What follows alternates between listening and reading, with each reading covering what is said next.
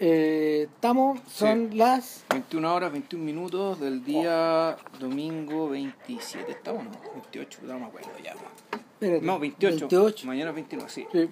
Domingo 28 de enero del año 2018. Esto es Civil Cinema número 322, las, peli- las películas que nos avergüenzan.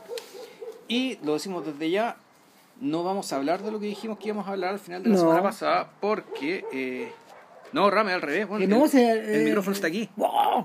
No, yo, yo pensé que está alrededor. No, no, no, micrófono está abajo. El, Chao. no, lo que pasó fue que la película de Alexander Kluge, la noticia de la antigüedad ideológica, está incompleta. weón. Puta, le, Son- dura nueve horas, pero le falta una hora y media, O sea, tenemos ocho horas, nosotros dura nueve horas Ah, y puta. Y una copia que bajó Ram no sé dónde, la misma que está en YouTube. Así que Sí. si algún alma caritativa que esté escuchando este podcast tiene la versión íntegra de esto, por favor súbala y notifíquelo. Y si no, estamos cagados. y si no, va a tener que esperar, va a saber cuándo hasta que... ¿La habrán editado alguna vez para Blu-ray o algo, no? No, sí, pues est- esta copia está sacada de la copia alemana, pero esa weá va con el subtítulo en alemán. Y cagamos. Y con ningún subtítulo. No. Ah, la puta. No, bueno, pero, pero, pero, pero hay, hay sitios más profundos en la web donde se pueden sacar esas weas, digamos. Sí, sí. En algún momento, en algún momento aparecerá. La pobre, el pobre Vilches lo que va a tener que pegarse en la taza ocho horas de nuevo, sí, pues, porque para Oye, cuando encuentre la weá, te a- haber olvidado, pues, No, no, pero alcancé a ver la, alcancé a ver cinco horas y media, Pobrecito. más o menos. ¿eh? O cinco horas y algo. Y ahí caché que la, claro, la, la segunda la segunda parte Está coja. está, co- está sea, termina abruptamente y digo, no, esto, esto es raro. Y me pongo a mirar y efectivamente le falta una hora y media de película.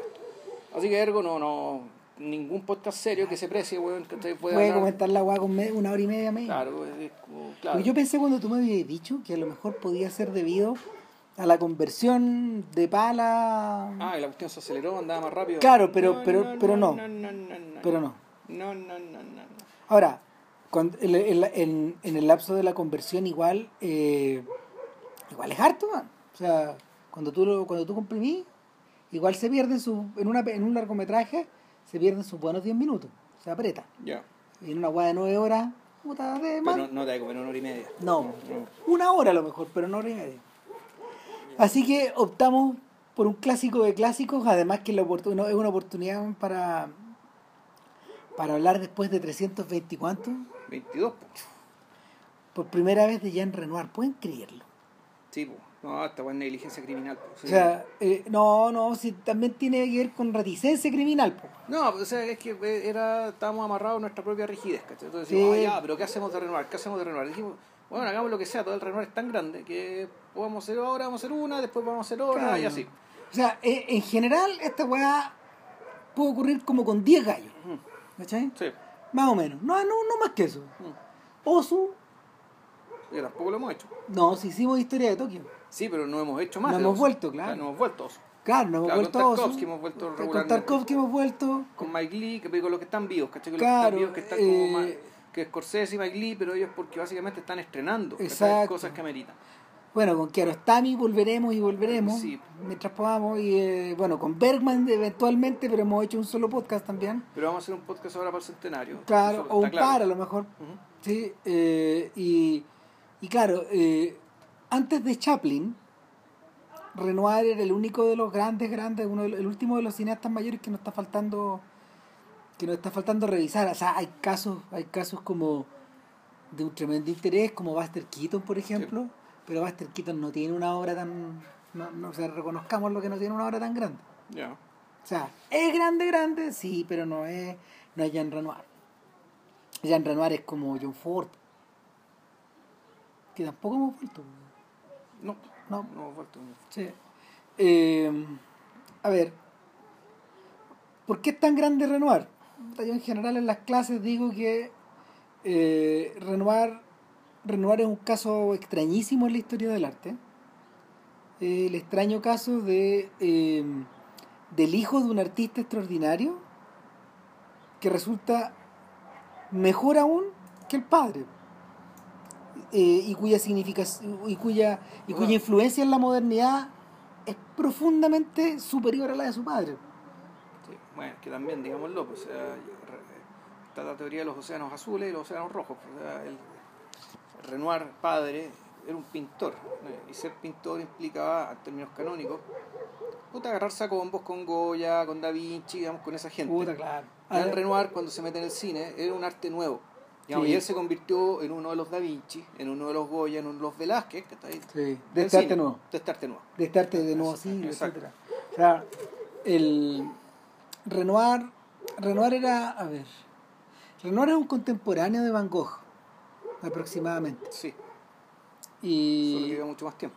no, claro, y, y de algún, en algún sentido perdió la batalla canónica contra Van Gogh porque eh, y en cierta medida a lo mejor contra Gauguin, eh, siempre se, porque siempre se lo acusó de siempre se le acusó de ser más burgués que estos dos pues, y su obra su obra estaba vinculada a determinadas actividades que en el siglo XIX puta, tenían que ver con la burguesía y si ahí aplicamos la teoría de Berger en torno a la extrañeza de, de a, a que lo que a, lo- a que lo que ha perdurado en la historia del óleo en la historia de la pintura occidental básicamente eh, son la gente que ha abierto camino más que los que eh, profundizaron muy bien en ello eh, a Ren- Renoir es un poco víctima de ese mismo proceso po. Renoir, a Renoir lo que le pasa lo que a Meyerbeer le pasa en la ópera, por ejemplo. Ya.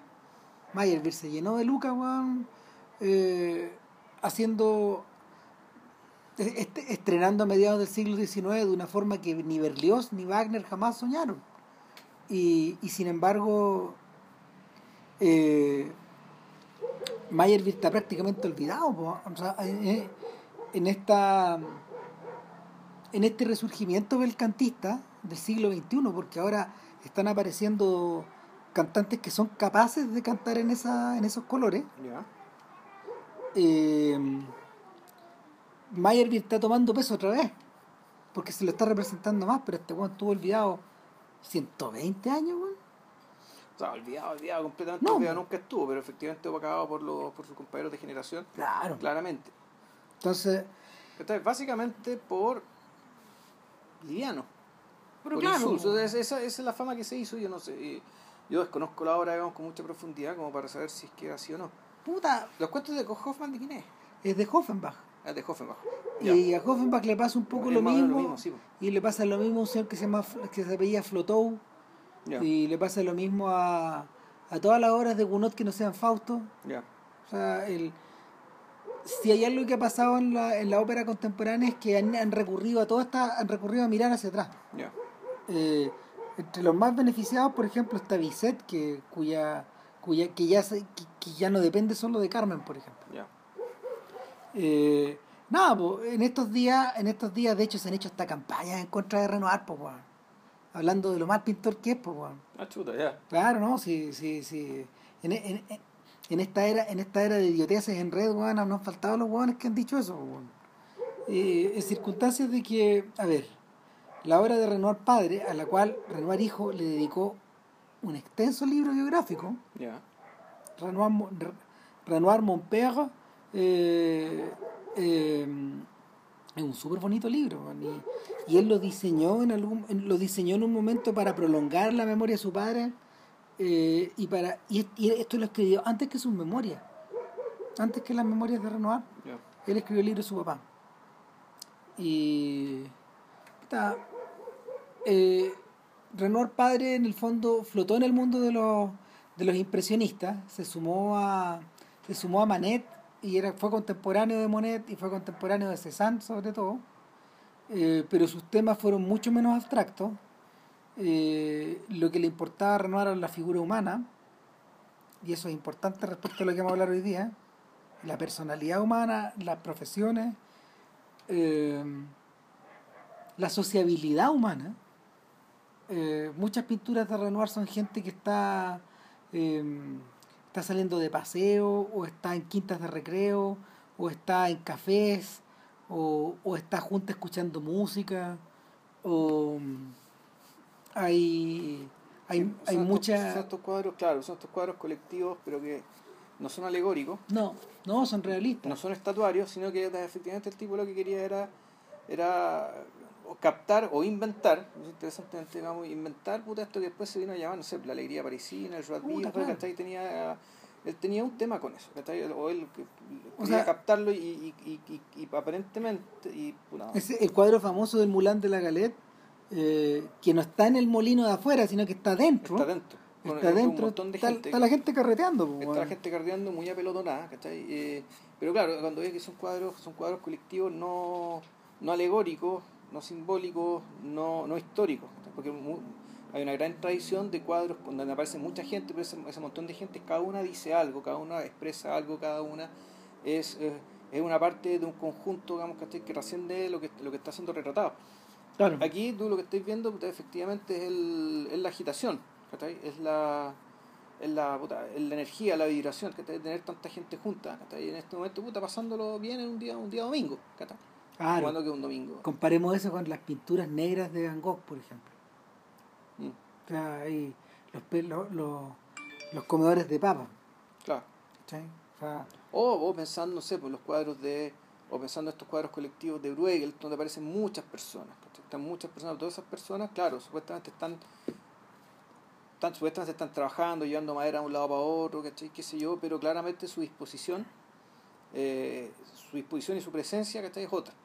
Claro, en ese sentido hay un cuadro de Bruegel que se le que se le que se le parece que es la gente que está en la mesa, ¿te acordás? Y el sí. cabro chico que está como lamiendo un, un- un- una vasija eh, que es de miel apa- apa- aparentemente y, y que y que con y como, o sea, con, con mucha con mucho sentido de con mucho sentido de la ironía Albert Uderzo eh, homenajea en Asterix y los belgas po, Eh.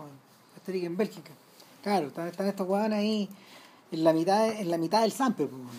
pero pero a ver otro de los temas que le importaban a Renoir era eh, algo que también uno observa en Georges Seurat este pintor Puntillista, claro. el pintor putillista, es decir, eh, esta gente, esta gente pasando los domingos al aire libre, saliendo, dedicándose a algo nuevo, que era el ocio, Sí. el ocio de las clases medias, no el ocio de las clases acomodadas y, y- y- y las clases altas. Claro. Eh, el, el emplear ese ocio, por ejemplo, eh, en el caso de los adolescentes, en tocar el piano, esa- ese cuadro es súper famoso, hay varias versiones. La de las dos niñas tocando el piano. Y en último término también el retrato... Pero eso es de Renoir. Es de Renoir, Sí. es de Renoir, claro. Y en último término, eh, los retratos femeninos, que son todo una son todo un área Aparte. aparte y grande de su obra y Porque esos son intimistas, en lugares Claro. cerrados principalmente. rostro, eh, puta, y harta, de haber corrido harta plata, y digamos, porque este, porque el viejo recibía comisiones, en el fondo este, el- la gente que le encargaba estos cuadros eran los, eran los pequeños burgueses y los burgueses. Es un poco parecido al, a lo que a lo que el joven Marcel Proust retrataría después en su, en su libro. Eh, se llevan bien esos dos, de hecho. En, es- en, en- en esa en ese ámbito. Y, y el lo otro que lo otro que ocurre es que tienes también los desnudos de Renoir y los desnudos esos se vinculan directamente con la tradición del pasado con Fragonard se, se vinculan con Boucher eh, con, con el mismo con el mismo con el mismo Rubens y con el arte con el arte romano el, el arte italiano. Eh, Claro, pero eso eran todos de nuevo mitológicos, o tenían la excusa de lo mitológico. pero- Exacto, y en este caso, en este caso, eh, Renoir los despoja de esa mitología. Exacto. Y estas mujeres se convierten en personas con nombre y apellido, en algunos casos que son reconocibles. Y Una es, era, la, de hecho, la nodriza de Renoir era Sí. una de estas modelos. es lo mismo que le pasa a Edgar Degas, que, que mientras más estudian los, mientras más los historiadores estudian, más pueden reconocer quién es quién ahí. Incluyendo, por ejemplo, la jovencita bailarina del, de la, del bronce, de, de esta estatua, que es tan famosa. Entonces, han, han ido pudiendo rastrear eh, la biografía de estas personas. En algunos casos es importante porque, por ejemplo, no sé, pues esta señora que sale bañándose, esta pelirroja que sale bañándose en- de arriba. en decenas de cuadros de Degas. Esta mujer era una prostituta pelirroja que él conocía y que él quería mucho y, y, puta, eh, son más de es una década de pintura. Entonces, eh, y lo que ocurre con lo que ocurre con Renoir es que estas jóvenes, eh, estas jóvenes modelos flotaban un poco en torno a él. Él era un señor mayor ya, de hecho. Y, y continuó pintándolas, continuó pintándolas intensamente a lo largo de su vida, eh, hasta, hasta, hasta sus últimos días, cuando ya los, los pinceles los sujetaba por una, por una, por una artritis feroz que él tenía, lo sujetaba con sus brazos, con las muñecas, pintaba con las muñecas, el viejito. Y en muchos cuadros aparecen los hijos de los hijos de Renoir. Eh, Pierre y, y John. Y John.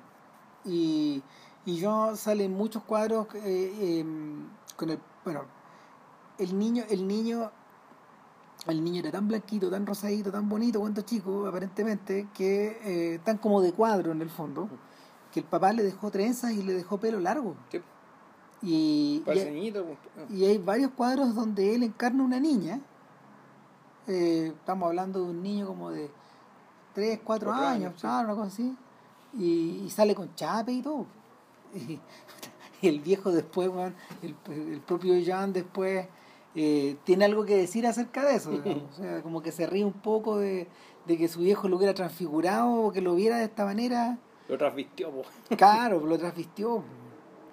Y ojo que eso también, ojo que el tema del disfraz es un tema que Jan, Jan hereda en su obra posteriormente. Y lo, lo hereda de una manera bien intensa. Y el transvestismo también, pues. O sea, los que hayan visto La Gran Ilusión se acordarán, weón, que en el campo prisionero se representaba una obra y había hombres y mujeres. Y cuando empiezan a cantar la marsellesa, weón, se paran todos, pues, y, las mujeres, digamos, de la obra se sacan la peluca, weón, y empiezan a cantar a todos chancho. Ahora, eh, a ver, eh, el joven Jan tenía la necesidad, como era un, era un niño bien, pues, bien, eh, ¿cómo se llama? Criado con plata, criado con nodriza, eh, un poco por su cuenta también, no muy cercano a sus padres. Su padre era muy anciano, o sea, lo tuvo muy viejo ya. Y, y por lo mismo él, él, era, él, él, estaba, él estaba pendiente de alguna forma de armar un camino propio desde muy joven. Eh, y, y, eso lo lleva a enrolarse como aviador como uno de los aviadores pioneros de, la Primera Guerra Mundial. O sea, bueno, esta es la primera vez donde no, tenía ni 10 años en la aviación, creo, ¿no? Algo así. O, recién había superado la primera década, porque ya le estaban poniendo metralletas a las weas, Un poco ridículo encuentro yo, porque todavía no había ni bombas. Pues, Después se pusieron las bombas, al final, hacia el final de la guerra. Pero pero nada, pues, Renoir combatía en el, combatía en el cielo, pues, y tal como en la gran ilusión, lo echan abajo y, y queda herido de consideración, de hecho. Se acabó la guerra para él, fue, fue prisionero, de ahí viene la inspiración para hacer la película. Claro. Eh, que no es la cámara hoy día, No, otro día. Eh, pero pero de ahí heredó, heredó distintas, distintas secuelas y una de ellas era una cojera que él tenía, que la disimulaba bastante bien, probablemente con alguna, con alguna plantilla, alguna cosa así. Pero muchas de esas heridas, de hecho, eh, le causaron mucho problema a él de viejo. O sea, y cuando ya era viejito, él cayó en la silla de ruedas cuando él vivía en California. Quedó un poco, quedó un poco inválido. El asunto es que eh, cuando él regresa, y ya después de la muerte de Renoir, eh, en cierta medida este tipo trata, de encontrar un camino y se le ocurre, se le ocurre la idea de convertirse en, en orfebre. Y, se conservan hartas vasijas eh, de cerámica en frío y en caliente creadas por Jean Renoir es un poco una idea de arte decorativo. El, viejo había, el cabro había aprendido, ¿cómo se llama?, a, a armar estas vasijas y estos vasos y estos, estos floreros y todo, y las pintaba y toda la weá, digamos, pero se aburría, pues, Puta, se aburría, weón. Y, y en un momento donde varios de los maestros de varios de los primeros grandes maestros de la historia del cine ya estaban enrielados en distintas cosas. Hitchcock, por ejemplo, ya estaba metido en el negocio del cine haciendo... Eh, rotulando, rotul- rotulando letreros para los filmes mudos y dedicándose a diseñar y, viajó al, viajaba a Alemania, etcétera. Murnau ya estaba dirigiendo, Lubitsch, que había comenzado como actor cómico, también había comenzado a dirigir, a dirigir obras, sobre todo de época, y Fritz Lang estaba metido en lo de las series, creando series para series y películas con continuación. Pero Renoir estaba dando un poco la hora. Lo que, lo que él sí sabía era que eh, no había no había director que le hubiera impactado más desde, desde su infancia que Chaplin. Lo otro que pasaba era que siendo este sujeto eh, siendo una figura una figura o sea moviéndose en estos círculos intelectuales este tipo conoció a muchos personajes de la historia del cine muy luego desde Fellá, Marcel Pañola, los Lumière, todos ellos los conoció. Y, y sin embargo, cuando él se interesa en hacer en hacer películas, en realidad él llega por otro camino. Él, la idea de él era hacer películas, pero con era hacerle películas y convertir en estrella a su esposa, a su primera esposa. Mm. ¿Cachai? En el fondo, este weón se mete en el negocio De puro macabeo. de puro macabeo, pues. De hecho, déjame buscar el nombre de la, de la, de la señora. Claro, eh, él dirige en 1924 La Fille, la Fille de Lo, con Catherine Hesling. Esta señora Hesling, o esta chiquilla Hesling, que era bastante bonita y todo, era, mm, era esposa de, o sea, era, era hermana de un decorador muy famoso. De un decorador de, de interiores que terminó metido en el cine. Y que, y que fue bien cercano también a Henri Langlois. Personaje con el que este Juan también se debe haber tomado más o menos temprano. Pero pero no se le ocurre hacer películas más en serio, sino que hasta, hasta que hasta que entraba, hasta que entraba, bien entrada la década de los 20 empieza a dirigir cosas sin ella. Después de hacer Naná y después de hacer ¿cómo se llama? Eh, el- una película que se llama Tiro al Blanco, en el fondo. O sea, y hay algo que sí entendió Renoir bastante rápido, y es que, en el- es que a él se le daba mejor el sonido que el cine mudo. Y una vez que, una vez que, una vez que se enriela así, eh, no le costó nada, no le costó nada sumarse a, lo- a los directores de de lo que hoy uno ubica como el realismo poético. Así se llama eso. Y, y hay varias películas que están, hay varias películas de Godard que están insertas en eso. De Godard. De, perdón, de, de, de, de Renoir. Desde, desde, mm, Es parte de la campaña. de- no, claro, pero, pero desde antes incluso, desde la Golfa, de hecho. Ya. ¿Cómo se llama en inglés? ¿En francés? es la chienne. La Chienne, claro, la, La la Chienne, exactamente. ¿Y eso es como la polla o no? No, eh, La- chienne es la... un perro, la perra, perra. la perra, La perra. En inglés, en inglés la película se llama The Beach, de hecho. Y, y es una es un filme es un filme que tiene un argumento muy parecido al de El Ángel Azul. Es la caída de un viejo. ¿Tú lo viste, po, hace Uh, tiempo atrás? Sí, sí, eso es con Michel Simón. Sí, claro. Y el y en el fondo en el, en el fondo Michel Simón tiene tiene la misma caída que, que el personaje del filme de von Sternberg. Claro. El profesor un rato.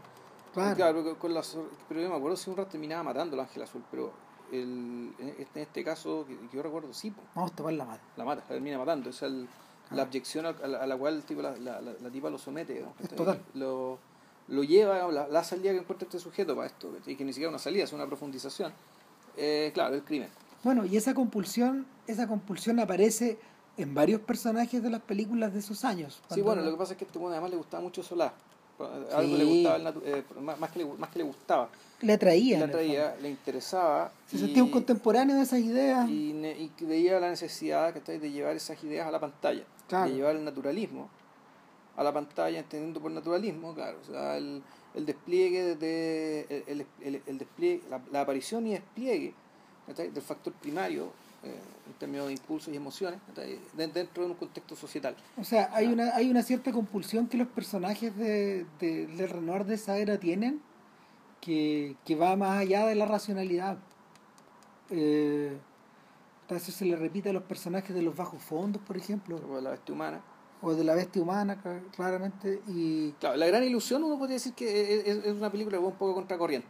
Sí. Donde efectivamente la, donde la bestialidad, digamos, que ya no está tanto presente en sus protagonistas, sino que está más bien en el entorno. Claro. En ese entorno que no se ve. Hasta, hasta ese momento, hasta que aparece la gran ilusión, eh, la carrera de Renoir no se distingue mucho, por ejemplo, de, de la carrera, por ejemplo, que, que podían tener los tipos que... Eh, del director de, del, ¿cómo se llama? del director de los niños del paraíso de Carnet de, de Marcel Carnet o, o, o, de Jacques Becker. o de René Clair mm. que, que todos incluyen en algún momento de su en algún momento de su trabajo de esa era puta, eh, dramas pasionales o sea el, el eh, Carnet antes de filmar eh, antes de filmar Los Niños del Paraíso él se había vuelto famoso por una película que se llama Le Jour se lève. Y Le Jour se lève es una de las primeras eh, a ver es un drama criminal gente que está asediada en una casa y es una de las primeras muestras de noir eh, que existen. Noir antes del noir, antes de la guerra y todo.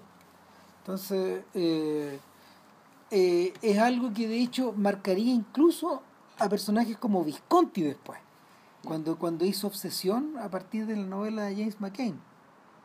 El cartero llama dos veces. Y había algo ahí adentro. Había algo, bueno, el, no es casualidad que Visconti haya sido el ayudante de dirección de Renoir cuando ellos filmaron Tosca. Y que es una película que Renoir tuvo que dejar a mitad de camino, de hecho. Y la terminó otra persona. Pero. Pero nada, es, algo que se le repite hasta. Y te, saltaste Voodoo, que debe ser una película. Sí. ah, sí, sí. Claro, pero de esa película, esa película perica, es podcast aparte, porque es, un, es, una, es una película realmente singular. Sí, no el cada tanto cada tanto este personaje en el fondo eh, tenía como tenía tenía estos desvíos de esta de esta ruta mayor. Y los desvíos se traducen primero claro el primero de todo grande grande es vudú y con el, ¿cómo se llama? la película donde Michel Simon finalmente proclama su imperio sobre todos los otros actores franceses como de, de su generación. Y y que bueno, para quienes no la conozcan, pero ustedes vieron, probablemente vieron el remake en los 80. Claro. Que está con Nick Nolte, que es el vagabundo suelto en Beverly Hills, creo que así lo Claro, que le hizo Paul Mazursky. Claro. Y claro, ¿no? Es un homenaje a esa otra Exactamente, es un remake, homenaje, eh, está sacada de ahí carepalo, digamos, es la misma premisa. Sí. Pero suavizada, ¿cierto? Claro, en el fondo es un tipo, es un tipo que, es un tipo humano que hace su aparición en un ambiente burgués que está preocupado, está preocupado del dinero, preocupado de los engaños, preocupado de los romances, con este bueno, es cualquier cosa menos eso, es, pura contracultura. Y no, no, es que no, es que antes que eso, o sea, sí. Es un impulso, pero es que es un impulso primario. Es como, claro, uno, hay que ver si es que la película de Arman, esta la del cavernícola que llega, ¿cachai? A vivir a una sociedad tipo Asiria, creo que es, o Mesopotamia. Claro. Eh, sí, es más o menos lo mismo. Esto, es la de, que el, personaje el personaje vudú efectivamente es un es un, es un ser humano no domesticado por nada. Nada. Nada absolutamente es como si no hubiera pasado es como si 1500 años de civilización no hubieran, pasado, por ahí, claro. Claro lo único que tiene es el idioma sabe hablar francés punto.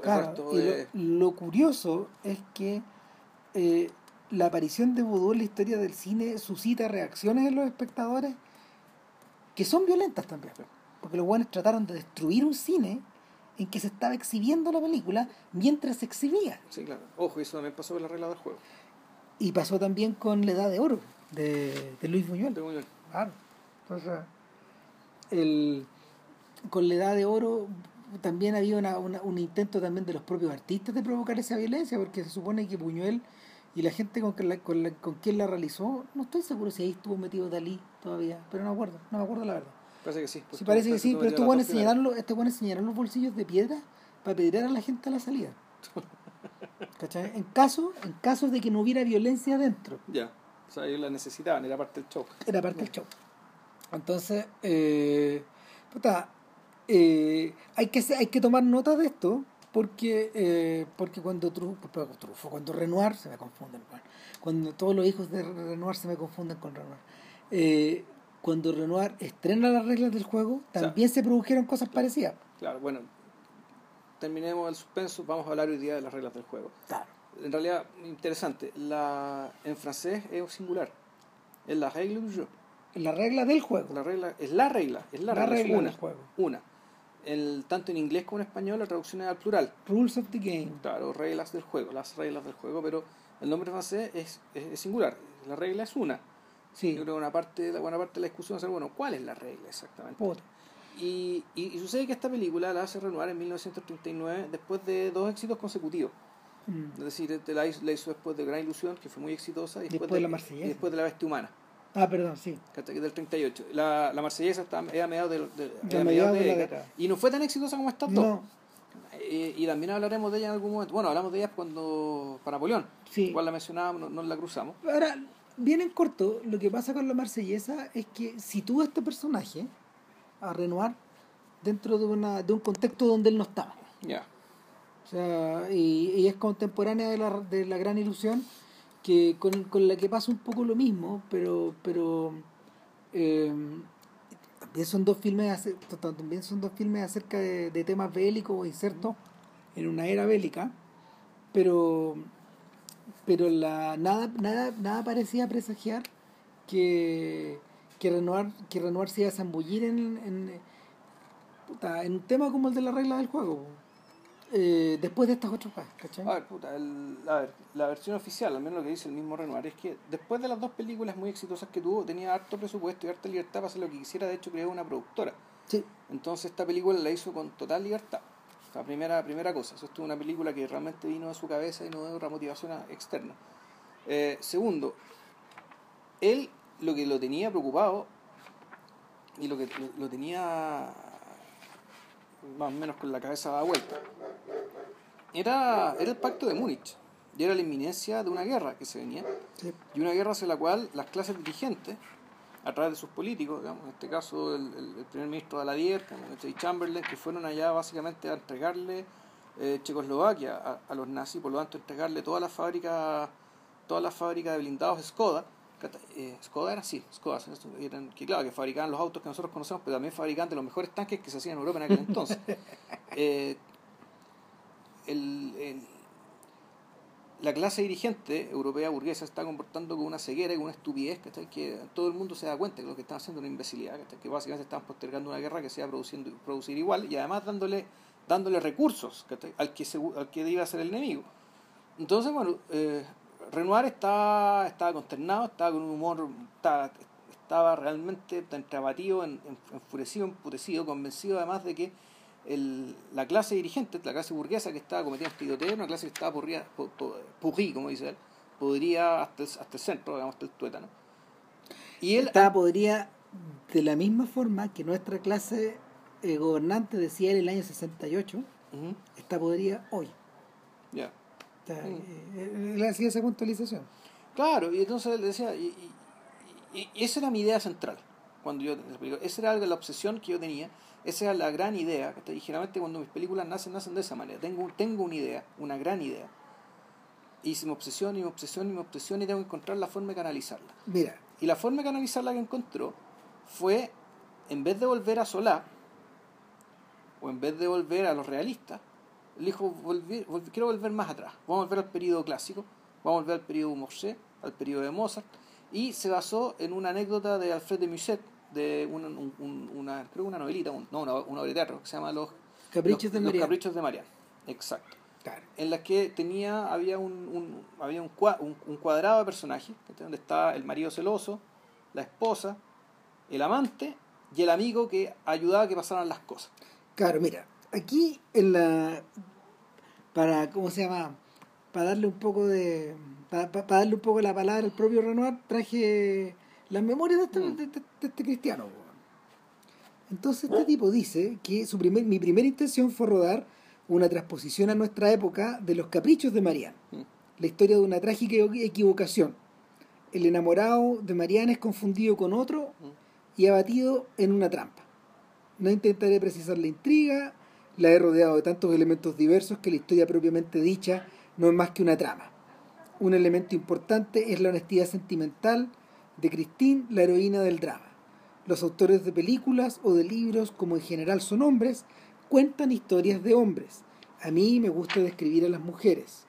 Otro elemento importante es la pureza de Yurió, la víctima, que intentando inmiscuirse en un mundo del que no forma parte, no respeta la regla del juego. Aquí él habla en singular. Singular. Eh, durante el rodaje estuve dudando entre mi deseo de hacer comedia y el de rodar una historia trágica. El resultado de mis dudas fue que la película quedó tal y como quedó. Pasaba por momentos de un abatimiento absoluto y después cuando veía a los actores traducir mi pensamiento, todo se convertía en un delirante entusiasmo. Bla, bla, bla. Eh, el, última cosa, dice, eh, el papel de Christine estaba interpretado por Nora Gregor, que era ni más ni menos que la princesa Starenberg. Su marido, en la vida real, el príncipe Starenberg era austríaco y había organizado en su país un partido antihitleriano. En su feudo los campesinos lo votaban. La ola, la ola hitleriana habría de barrerlos. Entonces, eh, entre paréntesis hay que decir que Renoir conoció a Hitler. weón. Lo conoció en la calle, porque estaban en... Estaba, estaba con sus socios levantando fondos en el año 36 en Berlín, cuando ven pasar la, la caravana. po. ¿Ya? Este weón pensó que se iban a parar en luz roja, que no que iban a seguir de largo la luz roja. Y él paró, y la caravana paró, po, weón, y miró para el lado y vio a Hitler. po. Vio a Hitler ahí sumido en sus pensamientos. que- Eh, nada, eh, Sí, bueno, lo que decía eso sí, lo que, lo que decía, esto- esto- esta información que doy una- son entrevistas que dio Renoir ya un sí, poco antes más de morir, mayor. ya viejo, y él decía que el- esta trama, este- esta trama de Musée de Marianne, para él, él lo llamaba, este es el vehículo, Exactamente. este es el vehículo, aquí Eh. lo, lo que importaba era, era lo otro. Es la estructura, sí. Tal como tú decís, cuando uno vuelve a ver la regla del juego ya más viejo, porque nosotros la vimos más cabros, Sí. eh, a ver, cuando uno es más cabro, a uno le, a uno le impresiona la estructura y, y este orden casi sinfónico que la película tiene, estas voces que van surgiendo, que es como un coro que se va armando, que es polifónico. Y pasan muchas cosas y es muy bonito de mirar porque, porque está muy bien orquestado y está extraordinariamente bien filmado. Pero, pero más de viejo tú podéis ver el trasfondo y o sea, po- podéis, podéis ver la, la contradicción entre, o sea, perdón, el, el contraste entre la estructura y el trasfondo. Y ahí es donde este personaje, ahí es donde este personaje sí hace sentido cuando él dice que él quiso volver a los clásicos. Y esa es la razón de por qué, por ejemplo, de por qué, por ejemplo, eh, Marigny y, y, y Mozart salen en la banda sonora. El- bueno, lo que, bueno, es que, es que, de partida, él toma elementos de Beaumarchais y de Mozart, por ejemplo, cuando él también toma la decisión de el tema de la trama de Marianne, eh, que son estos cuatro personajes, él le agrega una segunda capa, que un- una capa, una capa paralela, que es la que se da en, la, en, la- en en los sirvientes. Claro. Entonces, y eso también es mozartiano, o sea, en, en Mozart- eh, en, la, en de Figaro. en la de Fígaro y también en Così fan tutte, digamos, también hay- Sí. hay, hay un papel importante de los Y en criados. Don Giovanni también. Claro, o sea, el- el- del- de, este, de este criado que también, que hace que pasen las cosas. Claro. O el papagino, que también tiene su trama aparte. Sí, su, su trama paralela. Lo que pasa con Mozart es que lo que pasa con Mozart es que eh, y en realidad lo que pasa con las estructuras clásicas es que tienes una manera tienes tienes un tienes una tienes una maleta que en el fondo va llenando de cosas que, que, que eh, es como un viaje cuando tú te dejas con una maleta que echáis dentro de la maleta echáis pantalones echáis mm, ropa interior echáis camisas son las mismas weas siempre ¿cachai? Lo- los clásicos echan a la cocina cuando, cuando componen sus sinfonías, cuando pintan sus cuadros, cuando escriben sus libros, echan adentro lo mismo, las mismas estructuras. Sí, pero no. Lo que pasa es que. Pero lo, lo, lo, lo, que- lo que hay, pero lo que, lo que, lo que flota adentro es, es lo que cambia. Yo diría, yo diría una explicación mucho, mucho más prosaica. O sea, el pintor que se va a quedar a pintar para, para el señor burgués que va a comprar el cuadro y se lo va a llevar para su casa, está pintando para un gusto y para un sentir que es bien particular. Lo mismo que el, el, el, pintor que pinta para el aristócrata, ¿cachai? Un cuadro de 8 metros por 6, ¿cachai? Que claramente ese señor no se va a desprender de esa casa, ni se va a desprender de ese cuadro. ¿Cachai? No. Que por lo tanto su vinculación con el lugar y con el, con el, con el espacio, digamos, ¿cachai? Es, un- es un- es una vinculación permanente, una vinculación que viene, viene de la tierra, digamos, ari- eh, aristocracia. ¿cachai? Entonces puta, tú pintas para esa sensibilidad también. ¿cachai? En cambio, en las artes escénicas, ¿cachai? donde tú tienes platea, palco y galucha, tú tenés que escribir para la platea, para el palco y para la galucha. Es decir, la, la presencia, ¿cachai? Que alguien se dio cuenta de que la presencia de que esto, lo- de, que, de que las clases de que, de que la- de la- las clases más bajas, las clases sirvientes, también tenían que tener su historia, tenían que tener su profundidad, tenían que tener su, tenían que tener su arco, aunque en general fuera cómico, pero no importa, ¿cachai? Pero tenían que estar ahí, ¿cachai? ¿Por qué? Porque había público de ellos ahí también. Sí, pero es distinto, por ejemplo, a Cervantes escribiendo. Cervantes no escribe para Sancho Panza. No. Ah, no, que eso voy, porque esto es antes y esto ya No, claro. es escritura, Sí. es para la gente que sabe leer, que No, es claro. eh, es para la pero, corte. pero, pero el, el, el cambio se produce en la época de Mozart y de Beaumarchais. O sea, y la, a Mozart lo fascinaba todo el proceso de la revolución. Bueno, ojo que Shakespeare yo creo que también es- escribe para todos. Sí, pero es distinto. Ya. Lo que pasa con lo que pasa con los isabelinos es que en el fondo eh, los isabelinos aparecen porque cuando desapare cuando la cuando cuando el anglicanismo condena los autos sacramentales la- las compañías de teatro ven una oportunidad Claro. y, eh, y en, en un lapso como de 12 años cambia todo. Es una weá muy rápido. Y, y, y, se, y se transformó se transformó en una pasión de multitudes. Pues Sí, claro. era como ir al fútbol. El show, no, el show, pues, el show que la- el antes de los autos sacramentales, que aunque fuera sacramental, la weá era show un también, show, era show, o sea, la gente se entretenía viendo esas weas, porque se, entonces se entretenía de la misma manera que se entretenía viendo con la gente quemarse. Weón. se entretenía o se apasionaba, Como, como, como, lo- como- con los teatros griegos, ¿no? Donde el- Sí. el, patos es muy grande, lo, lo Claro. que se está jugando ahí y los sufrimientos involucrados son muy grandes. y se producía catarsis y todo. Y se, todo, se- todo, se todo. buscaba esa weá. Pero el show. Entonces, eh, esa emoción colectiva, de hecho, en Beaumarchais explota, le explota en la cara, le explota en la cara al antiguo régimen y la obra es prohibida de una en todas las cortes europeas. Las voz de Figueroa. Sí, queda la cagada. No, queda la cagada, pues en el fondo el problema central, y esto, ¿por qué nos detenemos acá? Porque esto es lo que se repite en la estructura de las reglas del juego. Llega un momento en que la trama se enreda tanto que aristócratas y el pueblo, y los empleados en el Ujú. fondo, empiezan a tratarse de tú a tú. Sí. Y se empiezan a mirar a los ojos y hay empujones, Y ¿cachai? y comparten el espacio. ¿no? Y compa- y Claro. comparten el espacio, comparten la intimidad y, y finalmente, bueno, finalmente eh, comparten hasta las faltas de respeto. po.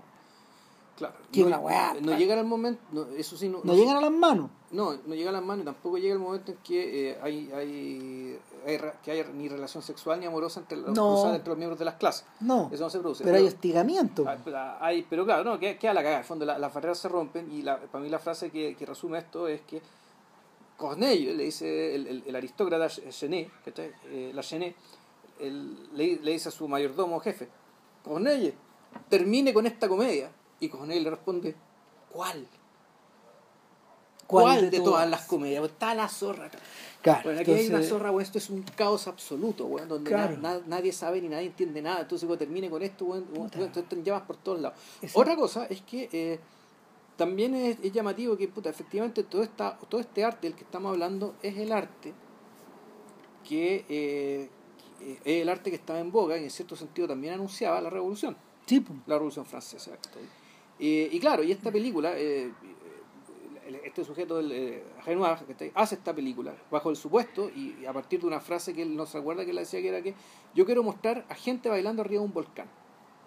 O sea, yo, yo quiero mostrar que esta gente, que, que gente burguesa, francesa, que se comporta de una manera burguesa, pero en algún momento la cosa explota, se desborda, nos retrotraemos a lo primario, nos retrotraemos al, al naturalismo, pero digamos, con, estas, con, con estas capas de complejidad entre medio, ¿cachai?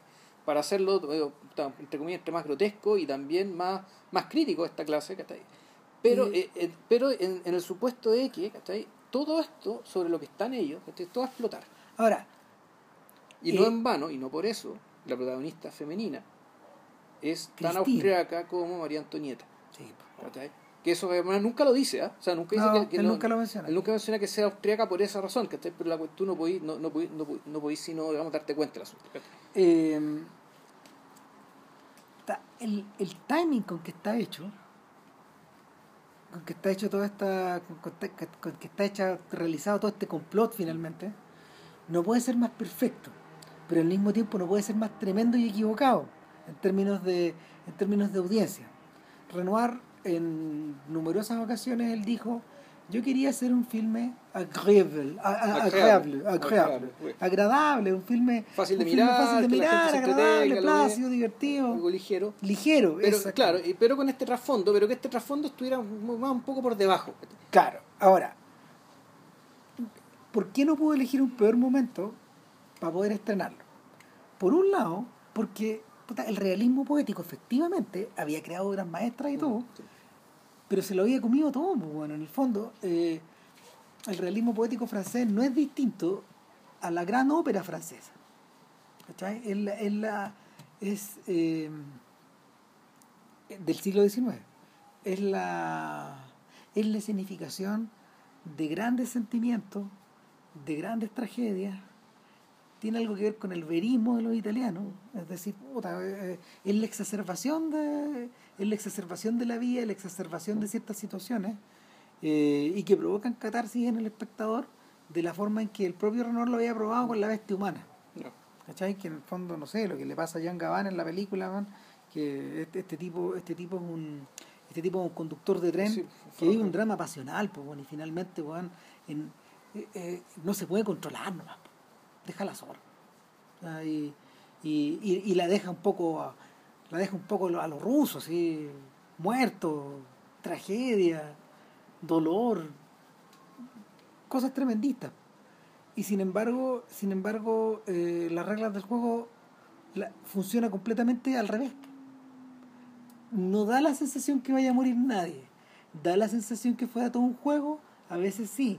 Da la sensación de que todo es un es una especie de de esquerzo de, de, de divertimento donde los personajes giran y va y se y se y se miran y se celan y se y se aman y se desaman eh, eh, los unos con los otros eh, como, con quien, como quien representa un ballet finalmente y, y, y en ese ballet tan ligero eh, no se juega nada porque todo va a quedar igual Mm. O sea, y esa es la sensación que te provoca desde el principio de la película. La película es bien sencilla, eh, a propósito de eso. Pues, eh, básicamente eh, es la historia de un cuarteto de personajes que, tal cual, tal cual la obra de Marianne, de los caprichos de Marianne, y aquí está Cristina al centro, que es una mujer de alta sociedad, casada con eh, La Chenet, que está interpretado por eh, Marcel Daliot, Marcel Dalí, exacto. extraordinario actor.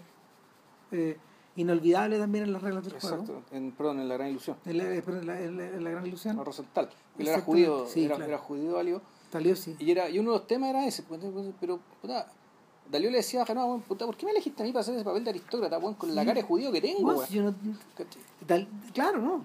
Ahora, en, en- en la trama te, te, te, te sospechas, te, te dicen que este Sí. señor Lachené en el fondo era un Rosenthal de Viena, ¿cachai? Que Sí. llegó de. O sea, por ser un Rothschild, ¿cachai? Claro. Y que tenía, claro, efectivamente, ra, ra, ra, Claro, bueno, y la Chenet está casada con Christine. Pero ojo, que, y una cosa que decía, de lo que respondía Renoir, que Al, a, a Dalío en esta conversa que tenía, pero es que, bueno, una cosa que yo he aprendido es que ah, tú tenés que ir siempre, siempre tienes que ir contra la convención. Si la convención dice A, tú tienes que hacer otra cosa. Entonces, Eh, claro, eso, eso, eso explica decisión y otras más.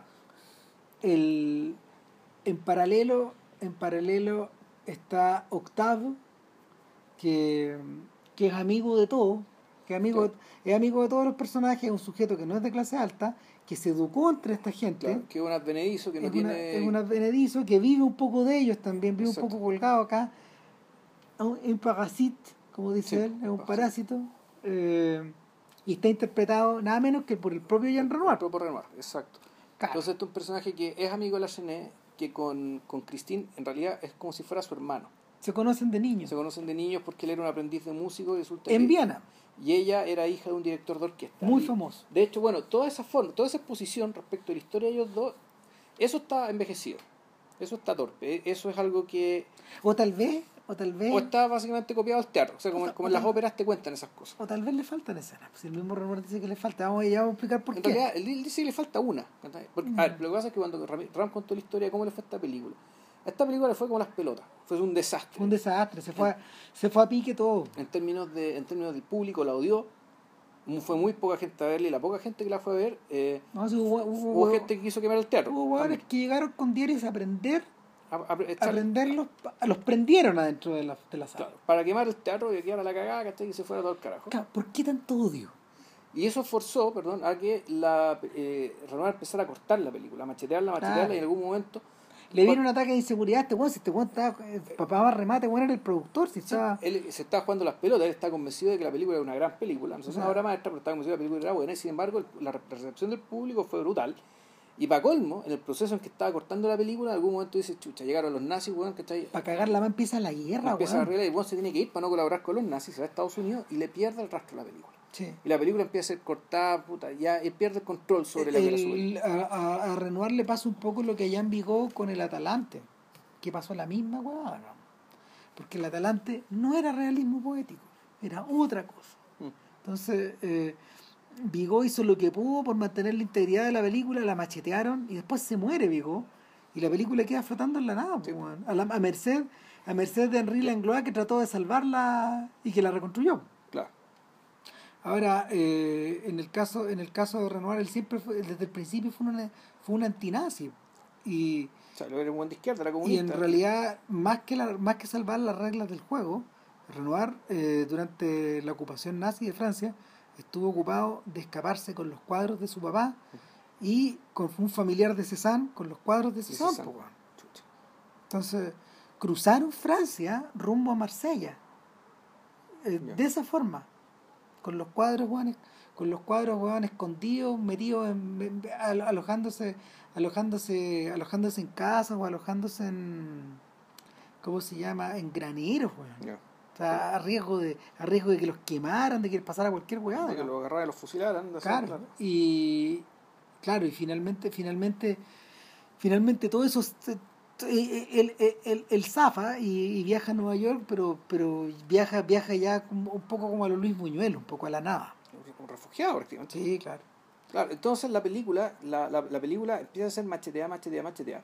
Él, él pierde el control de la película y recién en la década de los 60 se hace un esfuerzo, se hace el esfuerzo de eh, restaurar la película. Sí, por, por mediación de Truffaut, por mediación de, Langlois. Y de toda esa gente. Y ahí logran reconstruirla a través de distintas copias y crear un nuevo, un nuevo negativo. Claro, y eso fue supervisado por Renoir y según Renoir, eh, la película que él pensó y que él estrenó respecto de lo que quedó, Se parece mucho. hay una sola escena que está perdida y que es una escena secundaria que él no le da ninguna importancia. Mm. Así que para efectos de pa- pa- pa- para efectos de La película está de terminada. completitud, de completitud histórica, de fidelidad con lo que realmente él quiso mostrar, la película que está que sacó Craig Tyrion, que porque esa fue la copia que yo vi al menos, Mm, la que sí. dando vuelta, la- la- eh, esa copia es la película de Renoir que filmó en 1939 y estrenó en 1939. O sea, esa película la tenemos. Pero digamos, y de volvamos atrás. Y de eso estamos hablando. Tenemos a Christine, tenemos al marido de la Chenet y tenemos a Octave. Y nos falta un cuarto Nos personaje falta que la aviador. que es con quien, con quien parte la película, Exacto. que es Lindbergh francés. Claro. Es un héroe, un tipo que cruzaba 23 horas el Atlántico, weón, pero esta vez en un monoplaza. Claro. Y, y Tiene un avión mucho más chico, más ligero. puta, claro, y el weón desciende del avión y cuando no ve a Christine, weón, y ve a Octave y le dice ya no llegó. El weón por la radio dice cagó todo, weón, Claro. estoy muy decepcionado, weón. Porque yo, vine por una persona y esa persona está aquí. En el fondo se portó como un cabro chico. Sí, y, eso se lo dio se lo hace menos. Es un personaje de es un personaje de una ingenuidad, de una transparencia. Eh, que eso, bueno, en realidad eso es lo que viola la regla del juego. Yo diría que la regla del juego, la regla, la regla, la regla del juego es que todos somos autoconscientes, y este weón, este weón no lo es. Hmm, O sea, a- a- ya lo podemos discutir más, digamos, pero, pero tal como tú dices, la transparencia del sujeto es tal respecto de lo que él quiere exacto. que él no oculta nunca su deseo por Christine. Ahora, el, lo interesante de esto es que eh, en vez de obligarnos a, a- a adoptar una posición, como ocurre con el realismo poético, donde estamos con los unos o con los otros, lo que hace Renoir es prescindir. Y eso, y eso probablemente es lo que contribuye a la singularidad de la película y a su estatus en el canon. eh, arriba, arriba, arriba, digamos, porque Sí. esta weá. O sea, en el ranking, para que se haga una idea, en el ranking Sight and Sound, eh, este que hacen los ingleses, ¿no? Sí. Sí, que hacen los ingleses, que una vez cada 10 años, durante décadas, gente, el número uno era el Ciudadano Kane. Ahora ya pasó a ser Vértigo y pronto a ser el Padrino, probablemente. No lo sabemos. Ahora, ahora, ahora, ahora es Vértigo. Si mal no Sí, recuerdo, la última versión Vértigo. Pero durante muchas de las décadas en que el Ciudadano Kane era el número uno, El número el dos, número era dos la era la regla del juego. O sea, de eso estamos hablando ahora. Claro, esto Ya. está ahí arriba, arriba, arriba, Arriba, con, arriba, historia. De, con historia de Tokio, con el... Andrei Rublev, con, con Amanecer de Murnau, ¿cachai? Claro. de, eso, de eso estamos hablando. Uh, No se caiga Vilches. no, no, Mataste la silla, me weón. miré la silla. Wow, este es un instante histórico. Puta, es una silla que nos acompañó muchos años. Y bueno, a mí no me pasó nada al menos. Puta, no, era tan buena esta silla. Ahora Vilches, weón. No voy a caer yo, weón. Bueno. El asunto es que el... El asunto es que... Ahora no te voy a echar la silla de madera, weón. Literalmente accidentado podcast. Puta la weá. Ya. El, el problema es que este aviador, este aviador es escuchado por todos los protagonistas, en la, por, por la radio. No, claro. Tú no, si Cristina está en la casa, al lado de la Chene, y los dos están escuchando la radio, en piezas distintas. Claro. Y la Chene, él sabe Sí. que, que nuestro aviador Está enamorado de, está enamorado de, su esposa, de su esposa. Claro. Pero su esposa le dice, yo no tengo nada con él. Y él le cree, y en un arranque, en un arranque también apasionado, él, él Pero llama... ella dice la verdad. Cristín siempre dice la verdad. Ya vamos a ver de qué tipo de verdad está hablando, digamos, pero él, por eso él habla de la honestidad De emocional. claro. Claro. Y, y la Chené de inmediato eh, llama a su amante y le dice, tengo que verte mañana, a las 11. No, no puede ser después. Claro, entonces hay un corte y lo que vemos es que el día siguiente la Chené, puta, arrebatado, está terminando con ella. con la amante. ¿Por qué? Porque se dio cuenta por- a través de los celos, en el fondo. A, a través del, del ¿De qué ama riesgo-? Del, del riesgo real, digamos, de que, de que su esposa se vaya con este aviador exitoso y héroe de multitudes, qué sé yo, que él se da cuenta de que se, o, o este que se da cuenta, o este que ¿sabes qué? Mejor aseguro la esposa que tengo. Claro. Entonces, bueno, aquí, se nos, aquí llega el, este es el quinto personaje, la amante de Chenet. Claro. Ahora, eh, cuando llegamos a este punto, tú decías, ah, ok, estamos en territorio mozartiano, Mm, sí, ¿cachai? Donde en el fondo los personajes son arquetipos, van girando uno en torno al otro, quieren lo que ellos quieren, digamos, y, y cada uno tiene sus razones, como dice el propio Octave, exacto. es decir, Renoir en la película. Eh, en una frase que de hecho es una de las importantes de la historia del cine, finalmente. Y eh, una de las frases favoritas de, de André Bazin, eh, de, de François Truffaut y de Godard, finalmente, de los, los hijos del, los hijos de Renoir. Entonces, eh, nada, lo que pasa es que lo que pasa es que todo esto está girando en torno a que eh, en algún momento Christine y su aviador se van a volver a encontrar y, y Octave proporciona la oportunidad para ello en un fin de semana que van a pasar todos en la mansión campestre de la Genève, La Coliniers. la Colinière. Y La claro, Coliniers, es uno, una que ahí está el está una zona que se llama la Soloño y que está, está más o menos al está al, al sur cerca de París no está lejos de París está a unos 100 200 kilómetros de París hacia el sur o sur suroeste. Eh, entonces ahí puta tiene este castillo un castillo de Taina- un castillo antiguo más no Sí, antiguo pero se parece, mira, la Colinier se parece a algunos, alguna, algunas mansiones de, de, de- algunas mansiones de nobles británicos, Sí. ponte tú. Cuestión media di- entre 18 o siglo XVII como por ahí no, no Claro. algo mucho más antigua que eso Claro, y ahí no solo llegan ellos, sino que llega una trupe de personas que viven en el vecindario, Claro. otros nobles, otros invitados que están alojados también, y entre ellos una groupie, una chica que también es de clase alta, Claro. pero que es groupie de nuestro, de- de- de- del- del piloto de nuestro piloto. En paralelo, en paralelo nos enteramos rápidamente de que eh, este, este- en realidad los habitantes permanentes de la Colinier eh, es la servidumbre de la Chenet. Sí.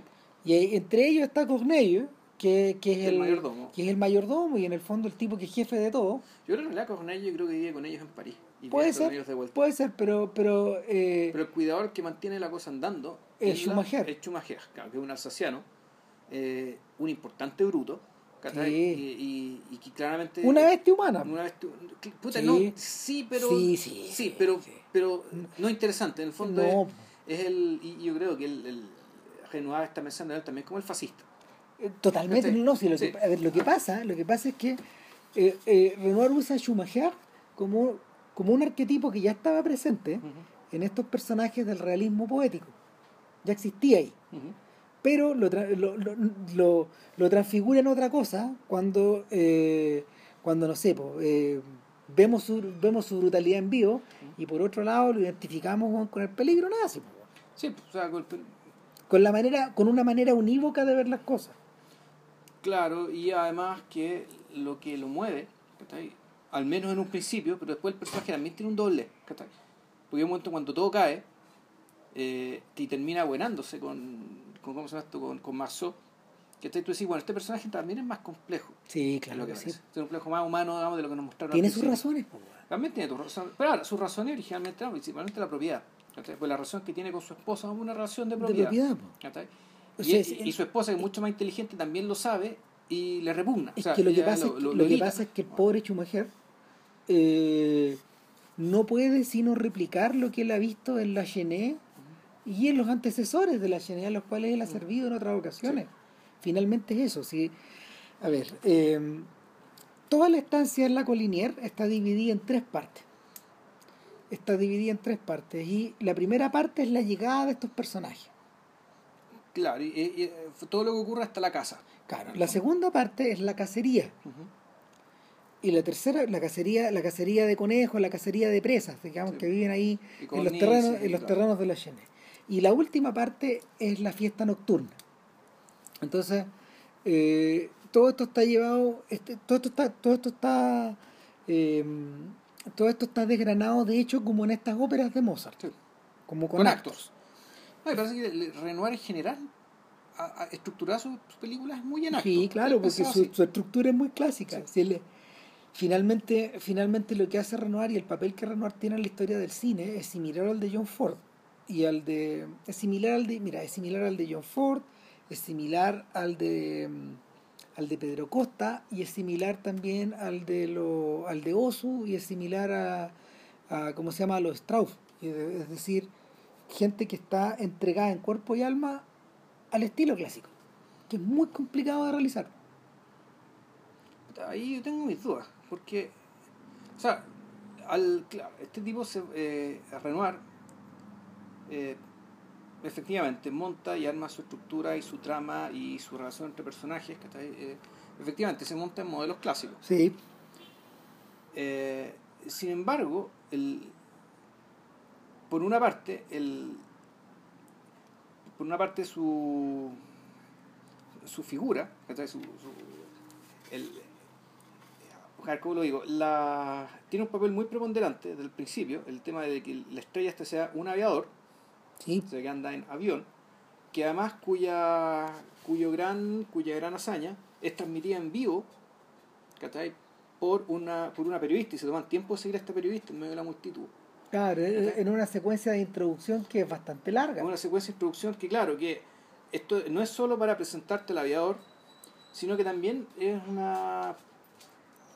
Hay, hay, yo creo que también hay, hay un intento, digamos, ¿cachai? de, de, eh, de hablar de, de, de este presente y sus características, que- de lo que tiene de distinto respecto de los modelos clásicos a los cuales está, Lo que- en los cuales está trabajando. Es que lo que pasa, lo que pasa es que el aviador, más que el personaje, el rol que él juega ahí, es el rol de una figura masiva Claro, que no está anclada a estas estructuras clásicas. exactamente, que viene de otra parte, que puede ser un futbolista, puede ser un boxeador, ¿cachai? o Sí, puede claro. ser alguien del, como del, Es un famoso. es, un- es una celebridad. Es un famoso. Es una celebridad que asciende a estas esferas ¿cachai? a partir eh, por Pero- caminos por caminos distintos. Pero igual no, pero igual él pertenecía a ese mundo. O sea, hay un momento en que la en que la Chanel le dice ¿sabes qué? Finalmente ya no estoy tan preocupado de que, de que si pierdo a Cristina o no, porque sé que si se va con alguien, se va a ir contigo y tú eres un igual. Claro, ahora el te- pero el tema es un igual porque eh, porque es, es- pertenece a la misma clase o básicamente por el hecho de ser una estrella, un tipo que tiene mucha plata y por lo tanto le va a poder dar a igual. Christine el estilo Ah. de vida que ella espera. Ahora- Pero- lo que voy es que el, está el pasado, está el presente, este presente slash futuro, digamos que está ahí, por, por un lado, y, y- pero por otro hay un, creo yo que hay una forma de... Hay, hay, hay, hay un tema muy moderno ya en la forma de, eh, ya de, de- de hacer la puesta en escena, de mover la cámara y usar el espacio. Que si bien los modelos son antiguos, son dieciochescos o decimonónicos a lo mucho, digamos. Puta, esta es una película que es muy moderna, pero muy discretamente moderna. es muy, es, muy aparatosa en mostrar eh, su, su, su raigambre antigua, su modelo clásico. Pero el factor moderno es un factor que también está, que a veces está puesto de manera manifiesta, pero también está puesto de esta otra de- está puesto ya por la forma misma. Una cosa, una escena que llama mucho la atención es que toda la presentación, la llegada a los personajes, puta, se hace con unas tomas muy sinuosas, ¿cachai? Que la cámara se da vuelta, gira, rodea a los personajes, te muestra los espacios, te muestra cómo llega uno, te muestra cómo llega otro. Y que sin embargo, todo esto estábamos dentro del juego. Pero cuando se rompe la regla del juego, por decirlo de alguna manera, es cuando llega a la casa, llega el aviador y la cámara se detiene. ¡Pa! Y tú ves, ¿cachai? Cómo Christine mira, y la cámara se fija, mira hacia la puerta donde acaba de llegar este sujeto. Interesantemente, el sentimiento de Christine nosotros no lo conocemos porque ella lo diga, lo conocemos por el movimiento de cámara. O sea, es la forma de mover la cámara, es la forma de presentarnos los personajes, ¿cachai? Que a la hora de hacer la diferencia, ¿cachai? La que nos dice qué es lo que está pasando aquí. Y más interesantemente, sin embargo, eso no lo sabemos nosotros, Christine todavía no lo sabe. Christine No. sabe que ama a este sujeto, ¿cachai? En una escena posterior. Que también es otra escena muy inspirada, muy copiada del cine, que es la escena de los... que muchos creen que es la escena central de la película, El que es la escena la muerte. prismático. No, la escena prismático. Ah, ya. Cuando ella ve que el aviador le está coqueteando esta grupi que decís tú, esta sobrina. Y ahí, ¿cachai? ante la posibilidad, al igual que... al No, igual por que la, no, pues la escena del prismático, eh, ella ve a su marido con la mujer. Claro, pero también ve a los otros tipos. También ve a los otros tipos. O sea, se da cuenta de las dos cosas. Se da, Sí, se da cuenta. de uno, lejos. Se da cuenta de que su marido le está haciendo infiel. Aunque después ella fingió que siempre lo supo. Porque ella sí aprendió la regla del juego.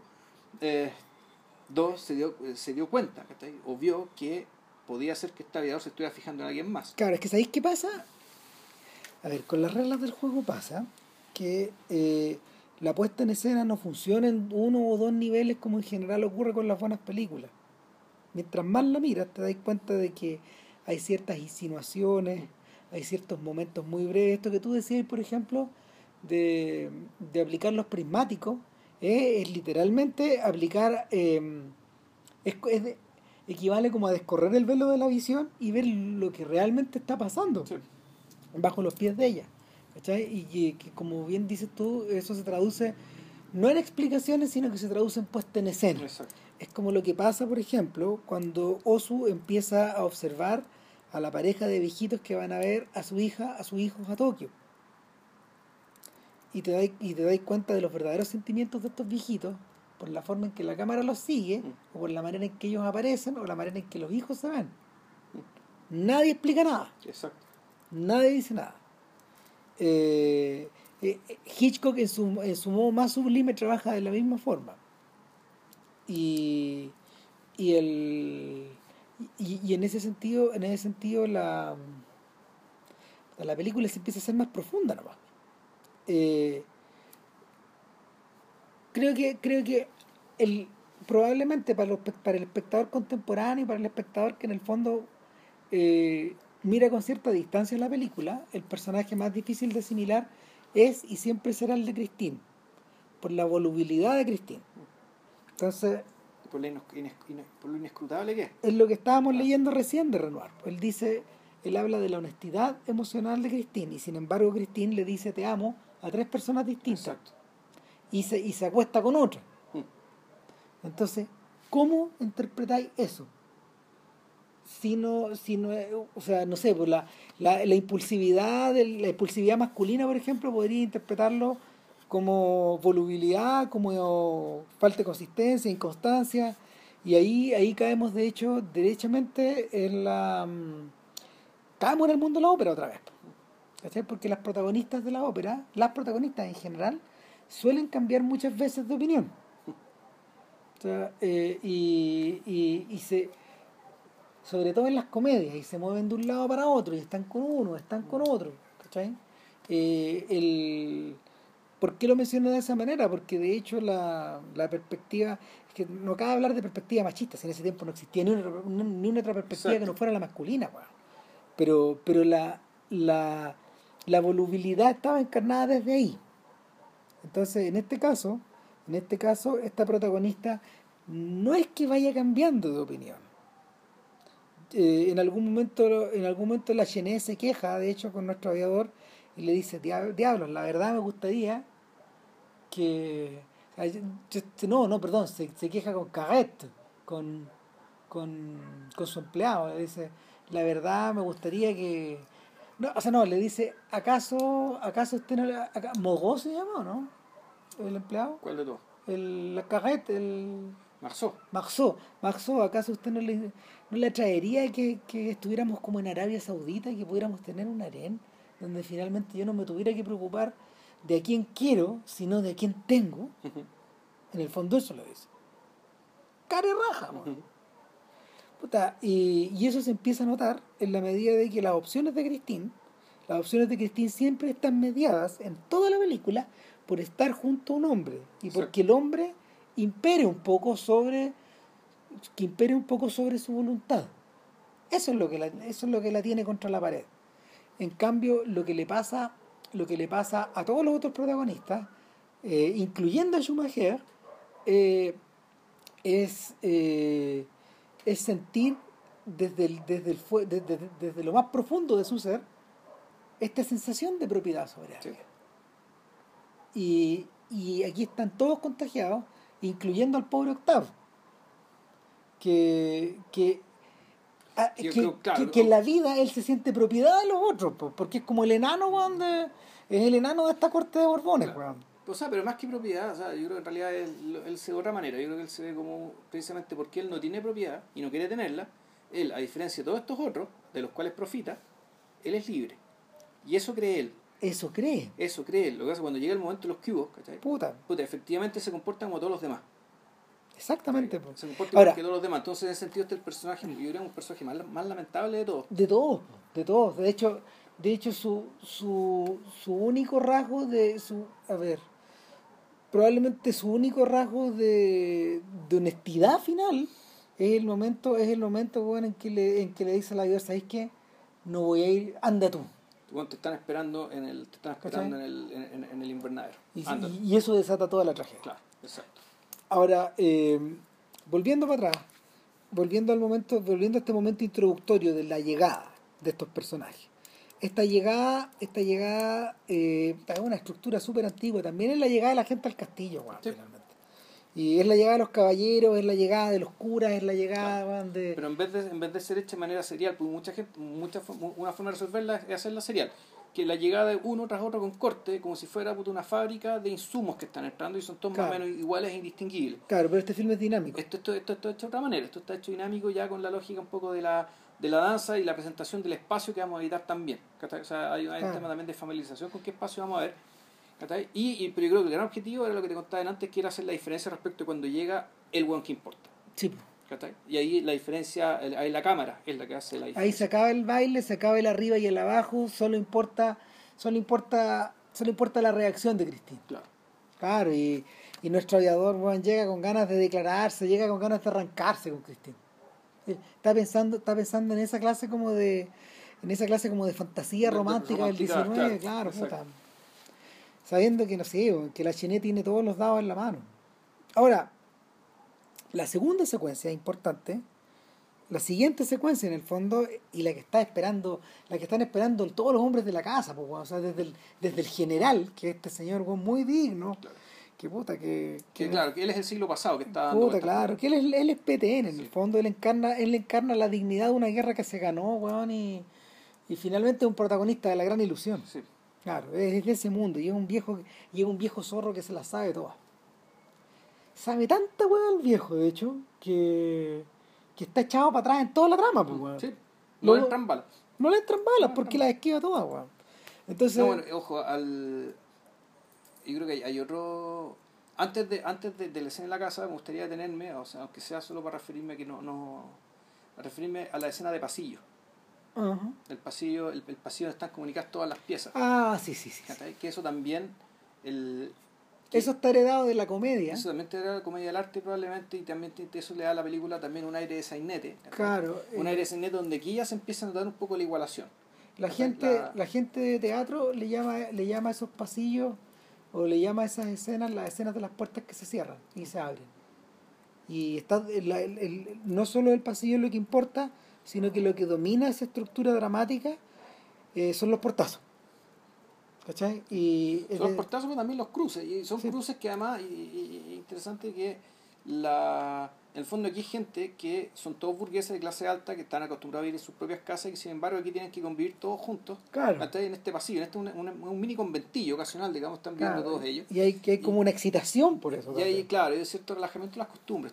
En la Puta, sociedad, claro. este está como. eh, o sea, todo lo que viene está preparado poco por esta escena. quién se mete en la pieza de quién, o quién Mm. comparte con quién, o quién secretea con quién, Exacto. o quién sabe lo que los otros están haciendo, que tal vez es más importante incluso. Claro, y, y, y, y por eso, y además, por eso es tan importante el tema también de aquí, la profundidad de campo. Sí. O sea, el, el hecho de que tú no solamente estás mirando lo que pasa acá, sino también estás mirando lo que pasa el tercera o cuarta capa más al fondo. Sí. Todo esto es importante. Y la película y los espacios están diseñados para que así sea, para que uno la vea así también. ¿cachai? Pues bueno, esta, esta sensación de simultaneidad, esta sensación de que aquí, como no hay protagonista, tenemos, este, tenemos un grupo de gente, tenemos, podríamos decir que tenemos siete protagonistas, por decirlo así. Esto es algo que Renoir ya había probado en la marsellesa. Sí. En la marsellesa este weón probó esta estructura que te libera de los dos o tres protagonistas con- eh, normales y te, y te, te imbuye de los rasgos y de la de las actitudes y de los movimientos de los secundarios que de pronto se convierten en, Exacto. en, persona- en personajes en personajes principales. y, y los principales de algún momento también desaparecen, ¿cachai? Y Sí. así este, entonces la película, Claro. y, el- y aquí este Este, aquí entra ahí en el mundo de Robert Altman. claro, o sea, Sí. de hecho esto de equilibrar, o sea, cómo equilibrar, ¿cachai? La importancia de estas siete historias, estas siete personas. Claro. ¿cachai? Eh, y eso es lo que permite la polifonía de la escena de la cacería. Que son, a ver, todos los viejos están esperando weón, que en el fondo salgan a cazar con el faisán, con el pollo, conejos, weón, además conejo, weón, ¿cachai? puta, Entonces, claro. ya. Entonces, la Genet está preocupadísimo y eso sirve para, para, para introducir al personaje de Schumacher Y de Marceau. y de Marceau, weón, necesito que me controlen esta plaga. Ah, puta, eh, señor, entonces lo que podemos hacer es levantar, levantar unas rejas. Poner la- lo- lo- los right proof, right proof fences, como se Claro. la película, las, las rejas para conejos. Claro, claro, la- la- la- los alambrados. Y el buen dijo, no quiero ningún alambrado acá, usted vea cómo lo hace. Y en eso, en eso aparece, aparece la figura del poacher, como dicen los gringos, Claro. la figura, el trampero. la figura del trampero, la, la figura de este buen que está sin pega weón, y que está metiéndose, está metiéndose en, eh, En territorio ajeno. en terri- eh, claro, a, A cazar conejos. a cuatrerearle en el fondo, puta, la plaga La al otro. sí, ni siquiera, ni siquiera le va a cuadrear a, a no, cuadrear no las le hace la, vacas. vida- la vejeta de las vacas, no. No, no, no. Le, le va a matar la plaga de conejos. Tanta hambre tiene, tanta, tan- tanta hambre tienen Marceau y los suyos, que no sabemos quiénes son, Claro. que, que este weón está dispuesto a entrar a comer con, a, a robarse conejos, a, a, a matar conejos. Y, y evidentemente Schumacher eh, le está cuidando la pega, le está cuidando el- le está cuidando todo al jefe, incluso la plaga, y puta, trata como un ladrón a, a, a- Marceau. Y, y Marceau que es un, que Marceau que es un que es un petimetre, que al mismo tiempo es un pícaro, está interpretado por Carret, que, que, que es un personaje que es un personaje del cine francés de los 30 y los 40, que él está especializado en estos, estos Sí, papeles. bueno, esto, no alcanza a ser un pato malo, pero es un pícaro. ¿no? Puta, él es el amigo, él es el amigo de Jean Gabin en la bestia humana. Uy, no me acordaba. Es que esa cara me era conocida, Sí, pero sí. no me acordaba de dónde. Sí, de ahí, de ahí, y de varias películas más, así Carret, No, es que, que tiene una cara bien característica y la, acti- y la actitud ladina, weón. puta, no, sí, no, y los movimientos están heredados de Chaplin. Sí. Esta- Ya. Esta sensación como de que en el fondo, cuando el grandulón, que es Schumacher, que igual que los, que lo, igual que los, los, los el- pacos los, grandotes, los pacos grandotes y los big man de las películas de Chaplin, que te sacuden, te sacuden y te, te desarticulan, pues, bueno, y eso le hacen a, eso le hacen a Marceau, y, Y sin embargo, eh, Marceau se comporta como el Fígaro de esta historia. Y como que le, le- como que, ¿cómo se llama? Le habla de tú a tú, habla de tú a tú con, con el marqués. Sí, Careval. Porque le dice marchí y todo. Claro, pero le habla como si fuera un confidente. ¿No? Y, y, y, y la Genet, igual que en las óperas de Mozart, la Genet se siente de la raja porque le están hablando así. Exactamente. Se siente como en el cuento, se siente metido, weón, se siente metido, weón, en, en la vida. O sea, yo creo que siente que eh, siente que está teniendo un contacto humano genuino con alguien. Puta, claro. ¿cachai? Un, un- un contacto con un, con un igual, aunque no sea un igual, pero es un es una, un- es una forma de conversar, ¿cachai? Con una franqueza, ¿cachai? Que su posición social le impide tener con sus pares de clase o con sus subordinados, con nadie. A diferencia de, a diferencia de todos los protagonistas, de todo el resto de los protagonistas, los únicos dos personajes que tienen como una, que tienen como un maquillaje que los distingue y los convierte en figuras teatrales, pero también en figuras muy pálidas y al mismo tiempo en, en personajes que en el fondo parecen un poco translúcidos, son precisamente el matrimonio. Eh, eh, son, son Christine y Lachine. y Lachine. A Lachine cuando tú lo observas, él está, él está maquillado de blanco, como un personaje del cine mudo. Está muy empolvado, sí. Está súper empolvado, como un aristócrata empolvado del 18. Entonces, eh, y por lo mismo está drenado de vida, está drenado de, está drenado del- de, de lo que está drenado de las preocupaciones de weón. Si en el fondo, puta, Marceau está tratando weón, de zafar, po, weón. De parar la olla. Claro, entonces, Claro, ¿de qué está preocupado y de qué está preocupado nuestro aristócrata? Sin ser un mal hombre, y eso, es lo que- y eso, el- el- y eso también es, es interesante. O sea, cuando, el, cuando Renoir dice, bueno, esta, esta clase está podrida, él, él no se refiere ¿cachai? a las actitudes morales ni a si No. son buenas o malas personas. ¿cachai? Eso ya tiene que ver básicamente con su desconexión con la realidad, con su con su más con con una especie de irresponsabilidad respecto del destino del mundo él está hablando de los compradores de los cuadros de su viejo, po, Claro, cuando este weón, Este weón, por ejemplo, Chené, ¿cuál es, ¿cuál es la afición de Chené? Tener cajitas de música, weón. Sí, Muñequitos, pues, meca- muñequitos muñequitos mecánicos. mecánicos. Y la gran, la gran, y entonces, claro, cuando él presenta la gran conclusión de su obra, ¿cachai? Puta, una especie de caja de música que mide como 3 metros Es un autómata, Es un autómata gigante, una orquesta autómata prácticamente. Sí. ¿cachai? Y, y hoy día, claro, cuando conversaban, con- Una- conversaban Dalió con, con Renoir, ¿cachai? Puta, Renoir decía, bueno, lo que hiciste ahí es, es muy notable porque tú, cuando presentaste esta música, está- mezclaste el orgullo con la humildad, ¿cachai? Con la, la timidez de un niño, ¿cachai? Pero al mismo tiempo la prestancia de un gran señor, ¿cachai? Un, puta, un gran aristócrata, pero que en el fondo sabe o sospecha que se está preocupando pura hueá, aunque esa gran hueá le dé mucho placer. ¿cachai? Y sea una gran cosa para él, pero nunca, nunca deja estar la duda de que puta, a lo mejor esto no es nada. ¿Cachai? O esto es una pequeñez, ¿cachai? Y esto es una pequeñez que eh, en este mundo cerrado, ¿cachai? De, en este mundo cerrado de burgueses y aristócratas, ¿cachai? Que estamos precisamente encerrados para que el resto del mundo no vea nuestras ridiculez, ¿cachai?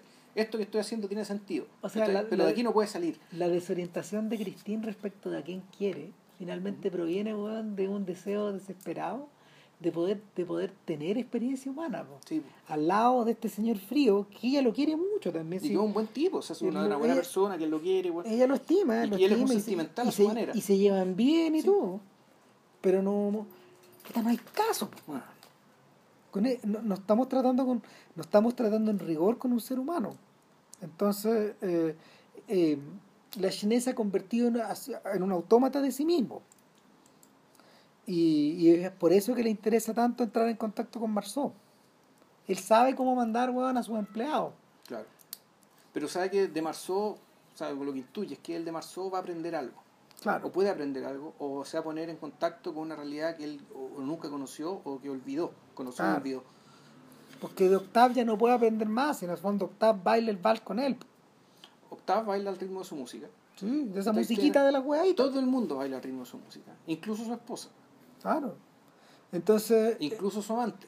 entonces el, eh, por eso es tan notable la escena de la cacería, porque, eh, a ver, nuevamente, nuevamente eh, Renoir le significa en planos teatrales y en planos operáticos, y divide a los personajes como en células, Exacto. o en moléculas, perdón. Estas- son, si, si sus personajes son células, estas cosas son moléculas, y en el fondo eh, están en distintos planos y a distintas distancias en esta suerte como de en esta suerte como de pan- mezcla de pantano, mezcla de sabana, Sí. mezcla de puta de bosquecillo, prado, sí. de prado, hay, hay, hay de todo ahí. Claro, Entonces el tema es que eh, la cuestión empieza ¿cachai? Con, con un ritual, donde, está, empieza un- un- una cuadrilla de gente que camina en línea. Claro, Ah, pegándole- a los palos, árboles, pegando claro. palos y a los, Para- causando ruido. para ahuyentar a los conejos por un lado para que salgan corriendo Pero a empiezan a aparecer todo otro tipo de aves y, y a las codornices para que salgan volando entonces en el fondo puta, esto es, una, es un ritual es una trampa y una masacre Sí, pues es una masacre. Es una masacre como en el 18, como en la Mm. guerra del 18. Sí. La, la guerra del 14, perdón. Que es la que, que es la que Renoir vio de cerca y en el fondo. eh, puta, es un mecanismo de muerte nomás. claro, no, es, un- es una, eh, claro, Muy es, civilizado todo. es una sí. masacre pero un entretenimiento también donde la gente que donde, donde estos burgueses se entretienen mucho donde matan los bichitos y algunos se pelean porque oye, ese pajarito lo maté yo no no no no no la otra ya se dio demasiado estoy ahí peleando quién mató el pajarito No, y sujetos que corren, digamos, a, a llevarle a las mujeres. Esta, es- es- fuiste tú, digamos. sí ah, Claro, así como, como una especie de presente. de, de galantería Claro, ella lo mató. No fui yo, ella. Tú, tú fuiste. Entonces se, se dedica hartos minutos a este escena Sí. hartos minutos. Está ahí como puta. eh, Para. Bueno, ¿por qué razón? Uno, porque pues, efectivamente la escena está. La escena con su construcción, o sea, con, con- como este ritual, con el tema del ruido. Y con, y con el montaje, que el, el pajarito vuela, pum, pa, eh, corte, ¿cachai? vemos a algunos de los, todos los protagonistas disparando, pum, cae al suelo. Harta bestia muerta, weón, de verdad. Harto dicho muerto de verdad, pues, o sea, esta película no se podría filmar. No, ve, ve, ve. no tú, tú veis como se- el conejito como que tira la patita así, Sí, le pues, tiembla la patita. Que está agonizando el pobre bicho, ¿cachai? Y después que muere, llegaron los claro. perdigones y todo en cámara. Sí, en cámara. Entonces, claro, la le dedican mucho tiempo a esta escena, porque Y uno se pregunta, la primera vez que uno lo ve, uno se pregunta por qué. ¿Sabes? Claro. Y, y uno, y uno la- la- el, el primer impulso es recordar los cuadros del 18 y del 17 centrados en las cacerías. ¿Cachai? Que también, que también era, una, era, un tema, era una temática bastante popular, pues, claro, ahora yo me acuerdo que más, más que los cuadros de cacería, a mí son más populares y más visibles los, el, el posterior, de la naturaleza muerta. Es decir, los cuadros con los bichos muertos, Además, pues, ¿cachai?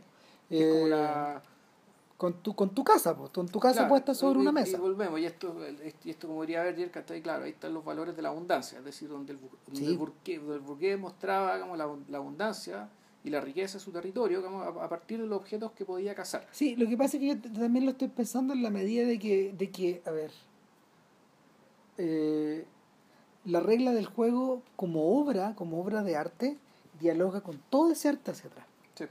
¿Cachai? Y, y en el fondo así, así como, no sé, pues, así como las mujeres de repente son contempladas, las, mu- las mujeres son, son contempladas como en algunos de estos cuadros weón, del, del, del rococó, digamos, estas, estas- señoras como estas señoras como muy disfrazadas, como muy empolvadas. Claro, eh, estos, estos weones también están representando parte, están representando su parte en una comedia que ya ha sido puesta en escena muchas veces. Y que, y Sí. que, y que te define, que te define una visión de un mundo que no cambia. Claro, o sea, estos son ritos de son ritos centenarios ya. Sí. Este tema de la casa. El, entonces, y, y- y ahí volvemos. el- una de las grandezas de esta película es cómo están conviviendo el pasado con el futuro. ¿cachai? Cómo están viendo el pasado con el presente. ¿cachai? Cómo el, el, cómo el pasado, en cierto sentido, hay cosas del pasado que cambian y otras cosas del pasado que no cambian.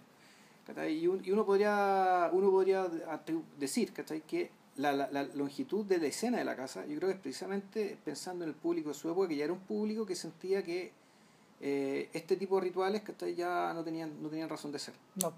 O sea, Que era- era que- decir, esto es, esto es ocio, esto es ocio del enemigo, No esto es- es ocio que no... no es el principio, a ver, no, es, no, no estamos hablando de no estamos hablando de los primeros animalistas, sino que estamos hablando de un tema de que la función social de esa hueá ya no tenía sentido. Claro, y, y el- en el fondo y aquí mostrar ¿cachai? que eh, mostrar que detrás de todo el refinamiento de las grandes clases elevadas, en realidad lo que hay Había barbarismo, es barbarie, eh, una, una sociedad importante que se volcaba en barbarie. y, y, y eso Y que eso venía además desde, desde muchos siglos atrás. y eso en la víspera de, una- de un, de un tremendo acto barbarie, Claro. la- de la- organizado. Claro, y, y volvemos, o sea, el, el, el volcán, ¿cachai? el volcán sobre el cual estaban bailando, ¿cachai? Puta, iluminado de una manera distinta a aquello que se, se había hecho siempre. O sea, eh, tú esto que consideráis parte de la cultura, parte del ritual, ta, ta, ta, visto desde el volcán sobre el cual estáis parados, la cosa se ve distinta. Y ahí radica parte del escándalo. Probablemente sí. Sí, claro que sí. Estamos hablando, estamos hablando de una Francia, estamos hablando de una Francia que eh, no estaba condenando el nazismo de una manera unívoca Claro. en ese momento. Las o sea, mientras más uno se devuelve y mira con atención ese, mira con atención ese momento histórico, y lo mismo pasa en Estados Unidos. Y lo mismo sobre- pasa en Inglaterra. y lo mismo pasa en Inglaterra. Y lo mismo pasa ahora, weón. tuvieron un rey nazi. Sí, claro. Sí. Que lo tuvieron, tuvo que abdicar, porque se casó con una plebeya que era igual de nazi. Ajá. Pero bueno, era nazi. Nazi. Puta. Ah, Porque, era, porque eran alemanes. digamos, esos, esos reyes son alemanes, son de descendencia alemana. Hohenstaufen. No, son, son Sajonia-Coburgo, si mal no recuerdo. Eh, no, Sajonia-Coburgo es la dinastía. Eh, el, el, Sa- Sa- Sajonia-Coburgo es la dinastía original de Alemania. Pero los reyes actuales son, son Mountbatten, Battenberg. Battenberg. Battenberg, le- eso se britanizó a Mountbatten. Entonces tengo entendido que, claro, que la familia, lo- esta familia que le dicen los Windsor, ¿cachai? que Sí. es la, la reina Isabel y que se yo, son alemanes, ¿cachai? Y, la- y el papá y el abuelo de este señor son alemanes. Y por eso fue tan complicado para toda esta familia, digamos, ¿cachai? el hecho de que las guerras fueran con Alemania, sobre todo la primera. Sí. De manera que, de manera que la, en la víspera de esta barbarie tenemos esta suerte también de acto ritual. Mm. Que precede, que precede al desenlace. No, O sea, mejor dicho- desenlace, no, sí. no, no, perdón, pre- precede al clímax de esta historia. Ah, Claro, Que es la fiesta nocturna. Que vendría a ser el tercer acto, ¿cachai? Sí. Que es el tercer acto que, eh, donde ya eh, que, que pasan dos cosas. O sea, eh, esto es realmente notable porque esto transcurre con una especie de obra tipo farsesca, comedia del arte, con que se entretiene al público, y donde aparece mucha más gente de la que uno creía que estaba en la casa. Entonces, invitaron a más gente, hay un montón de gente No, del que, público. no, que estos son los buenos que, que como, te- como decíamos al principio, estos son los buenos que son los vecinos. Claro, pero que eh, Y llega mucha gente. Pero eso, bueno, igual son más de los que llegaron al principio. sí, claro, no, si son, son muchos más. Pues, sí. Estamos hablando de casi 100 personas. lo que tenías ahí, lo que tenía ahí finalmente es que Renoir está, Renoir está manipulando la percepción porque lo que él necesita es una audiencia. ¿Cachai? Necesita una audiencia teatral Sí. para, la, para este despliegue. para, para esta para esta farsa donde hay un piano un piano mecánico hay una orquesta pequeña ¿cachai? Claro. y donde los personajes se disfrazan ¿cachai? y ya y puta Octave está disfrazado de oso ¿cachai? Pero están disfrazados de animales por algunos. claro pero la Genet está disfrazado de gitano ponte tú. Sí, y, y la, y, y la dueña de casa, Cristina, está disfrazada de tirolesa. claro porque es austriaca claro Y la amante está disfrazada como de gitana también también. de gitana exacto Claro, etcétera. Eh, me parece, me parece interesante que, de hecho, que, que Renoir, que esté disfrazado de oso. sí claro Como la mascota de la casa. es como la mascota pero también es, es el weón que tiene que, que tiene el instinto también me- medio desatado ¿cachai? Claro. o me- mejor dicho no lo tiene desatado pero el- uno que lo tiene más reprimido ¿cachai? Bueno, y a ahí, punto de explotar vamos. y ahí volvemos a la relación con los óleos grandes, ¿cachai? Que, que eh, en, en el centro de la cultura del óleo, en el centro de la cultura del óleo está la idea de la representación simbólica de las cosas. O sea, simbólica, pero al mismo tiempo muy fiel. Es decir, que tú puedas, Sí, pues el que- óleo te permite hacer una piel y distinguir muy claramente que esta es piel de oso y no piel de lobo. Exactamente. Y, y, que el- la... A ver, en el mundo de Rubens, en el mundo de Rubens, en el mundo de Tiziano, el, el momento donde empieza, donde empieza la, la ¿cómo se llama? El, el intento de reproducir naturalísticamente a los animales, a los objetos, a las, las cosas y en último término a las emociones. Entonces eh, es una mezcla de es una mezcla de naturalismo con, con, con un, con, un, con un símbolo que es muy con un símbolo que es muy manifiesto.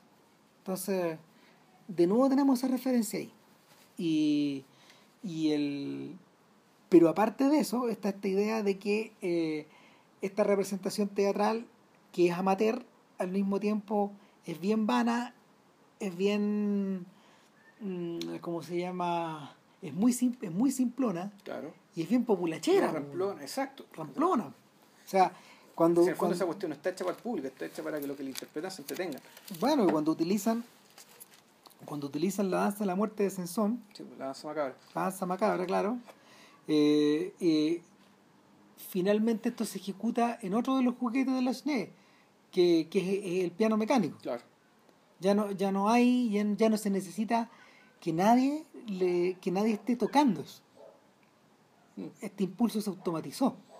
Claro. Entonces tenía estos huevones haciendo el baile. Tocando, claro, una representación eh, decimonónica de una tradición medieval, Sí. por lo menos. digamos. Muy, pro- muy- Perdí en la noche los tiempos. exactamente, ¿cachai? Y, y, y con estos instrumentos tan modernos, digamos, está invocando algo. En el fondo, igual este, para mí la, la presencia de Lanza Macabra puesta ahí está puesta como una invocación. Es la invocación desde la mecanicidad, digamos, desde un objeto mecánico en este caso, ¿cachai? De algo que viene de muy, muy de muy atrás y, y muy incontrolable, por lo Y mismo. también tiene que ver con la relación que los franceses tienen con la cultura y la danza, Juan, y con el ballet. No hay que olvidarse que los tipos que crean en la estructura del ballet contemporáneo, eso se hace en el siglo XVII, creo. Ya, sí, pues Francia. Claro, y si te remontáis más atrás, Y eso fue lo que y eso fue lo que llegó a Rusia sí, pues, y, Francia. y cuando se perdió en Francia, los rusos todavía lo habían conservado. Claro, el, lo que, lo que, a ver, lo- ¿qué es lo que ocurría en Francia? En, en Francia, de hecho, está es tan antigua la tradición del ballet que un rey que murió quemado, weón, cuando, cuando él y sus amigos se disfrazaron de bestias, pues, weón, para bailar la weá, el weón se quemó, weón. No me acuerdo cuál es. Yo cuando lo leí cuando chico nunca me olvidé, weón. Porque había una... Y estaba, eso, es el, eso es en el medioevo. Ya. Y, y en, en, la, en, la- en- la- en las cortes de los Luises, esto se estandarizó de tal forma. Vamos, en un rato, en 10 minutos vamos a llegar a lo que dura la A película. la weón. longitud de la película. Puta, eh, esto se estandariza de tal forma que las piezas musicales de cierta. que las suites finalmente empiezan a incorporar ballets. Y, y, y, y la, que las, perdón, que las piezas orquestales se convierten en suites porque incorporan danza. Ya. De hecho, de hecho ese, es el- ese es el momento donde, donde Bach, Bach y, y Telemann y esta otra gente y, y Händel se enchufan a esa tradición vía Francia también. Ya. Porque sus suites son con Alemande, Courante, Pero ojo, esa, es que- Gigue. pero ojo, es- esas son estilizaciones con nombres afrancesados, pero claro, de bailes de distintas partes de, Sí, de Europa, de Europa, pero, El pero, era francés, la Ormonde era alemana, la Giga era, era británica, digamos. sí, pero, pero, vía Francia. Sí, pero llegaba a través de Francia, sí. claro, y eso no se perdió con la, con la ópera. La zaranda era española, sí. Resulta que para poder representar ópera en Francia, estáis cagado. Teníais que tener un ballet en el tercer acto. Ya. Y este es el tercer acto de la película. Ah, mm, Teníais que tener el ballet. Meyerbeer, a Meyerbeer se le ocurrió en algún momento eh, hacer un ballet con patines. Puedo utilizar con patines. pues. Eh, en, en el caso de Berlioz, su- sus troyanas, puta, se alargaban como media hora por, los, por el ballet. En el caso de Verdi, para poder representar, para poder, para poder estar en el Palais Garnier, este weón tuvo que agregar, eh, eh, o sea, tuvo que agregarle a, a- Don Carlos, Don Carlos, Don Carlos, que es una ópera, puta, severa, ambientada, en la Francia de Felipe, perdón, en la España Felipe II. Claro, donde el protagonista es un viejo que se está muriendo, ¿no? La severidad máxima, claro. Eh, puta, le tuve que agregar ballet. Entonces, eh, Bueno, la ópera rusa también tenía ballet, por la misma por razón. la misma razón. sí. Por la misma razón. Entonces, el, eh, este es el ballet. Y el ballet se expresa aquí, de hecho, en que la cámara se mueve, los personajes no bailan, No. los personajes se, se desplazan en el No, espacio, sí. todos los tipos que están mirando esta obra Lo que pasa es que... se bueno, persiguen. Es que, es que ahí está la cosa, o sea, en rigor lo, que- lo que pasa en el escenario, y esto es lo realmente sorprendente y medio salvaje esta película, Sí. es que se, está, se hace esta representación y sin embargo el atractivo está afuera. Y ahí Y es donde queda la cagada. Lo que hay arriba del Es escenario es fome, pues, bueno, al lado de lo que está pasando pero- afuera. y sin embargo, sigue habiendo público mirando lo que pasa en el escenario, incluso cuando hay balas, ¿cachai? Puta, queda la gente corriendo, qué sé yo. Este espectáculo de gente mirando este escenario, Gente fome. ¿cachai? No cambia, No. no se mueve. No, pues porque la gente está mirando el circo. po, está mirando este circo. En cambio, en, en- la, y en la pieza al lado, hay gente corriendo de un lado para otro, uno persiguiendo con otro una pistola, ¿cachai? Poniendo en riesgo, y, y el que, donde está puta Schumacher tratando de matar a Marceau, ¿cachai? Porque le está comiendo la color, o sea, le, le está joteando a la esposa. Y pues, corriendo el riesgo de matar la distinguida concurrencia, ¿cachai? De- una de invitarle raja. porte una raja, ¿cachai? Y, y además, y pasa esto que decís tú, Ram, de que en el fondo la gente se cruza, se grita, ¿cachai? Independientemente de las clases, independientemente de nada. Sí. Entonces, el gran espectáculo, Todo el gran vale. show, el gran ballet se produce aquí, fuera del escenario, y sin embargo en el escenario sigue produciéndose este show fome y la gente que está invitada sigue viendo ese show. Claro. Ese show es para ellos, el otro show es para nosotros. Sí. ¿cachai? Y ahí nosotros vemos pues, efectivamente el despliegue de la violación de las reglas del juego, el despliegue de que de Christine que le gusta un, se va con uno, Y después se va con otro. después se va con y otro, después se va con otro. se va con otro. En cambio, mientras este otro sujeto está persiguiendo al otro para matarlo, Y mientras está escondido, Marceau conversa de igual a igual con el marqués Lachenet, ¿cachai? Y, puta, y entre otras cosas más, y el aviador que se agarra combos con Lachenet. después No, y se agarra con combos con Saint-Cloud. Con que- San- con- Que sí, San, San Clo es otro de los Son Oven. Son, son, son, son, Oven. son Oven, perdón. Son, Oven, se escribe Con- Son Oven, con- sí. claro, con Sonoven, que, que, un, que, un- que otro de estos nobles que está ahí. Que se quiere joder a Cristina. Claro, está, está aprovechando de meterle mano a Cristín, weón, puta. eh, eh, mientras los otros están mirando la obra, Claro. ella se va con él. Entonces, claro, se produce literalmente un carnaval. Claro, es un ¿Cachai? poco parecido. A ver, Fellini, Fellini rinde homenaje a, esta- a este impulso. Eh, de hecho, también eh, cuando el tercer acto de la Dolce Vita se transforma en el cuarto acto, por darle alguna estructura a eso, y es el momento, es el momento en que Marcello weón, inicia su periplo nocturno con Anuque May y Claro. su trupé de su trupé de, de, de psicofantes. pues, Claro, de ociosos. ¿no? Claro, claro, y, y están metidos, y, hay- y hay momen- hay- y está ese momento famoso donde donde Marcello le está hablando a Cristín a través de uno de estas a través de estas trampas de audio que de, estas de, estas, de, de estas, de estas paredes falsas Ya. y, y Anuque Me está está con otro sujeto está besándose con otro sujeto mientras el tipo le declara su amor a él él, Mm. él a ella ¿te acuerdas?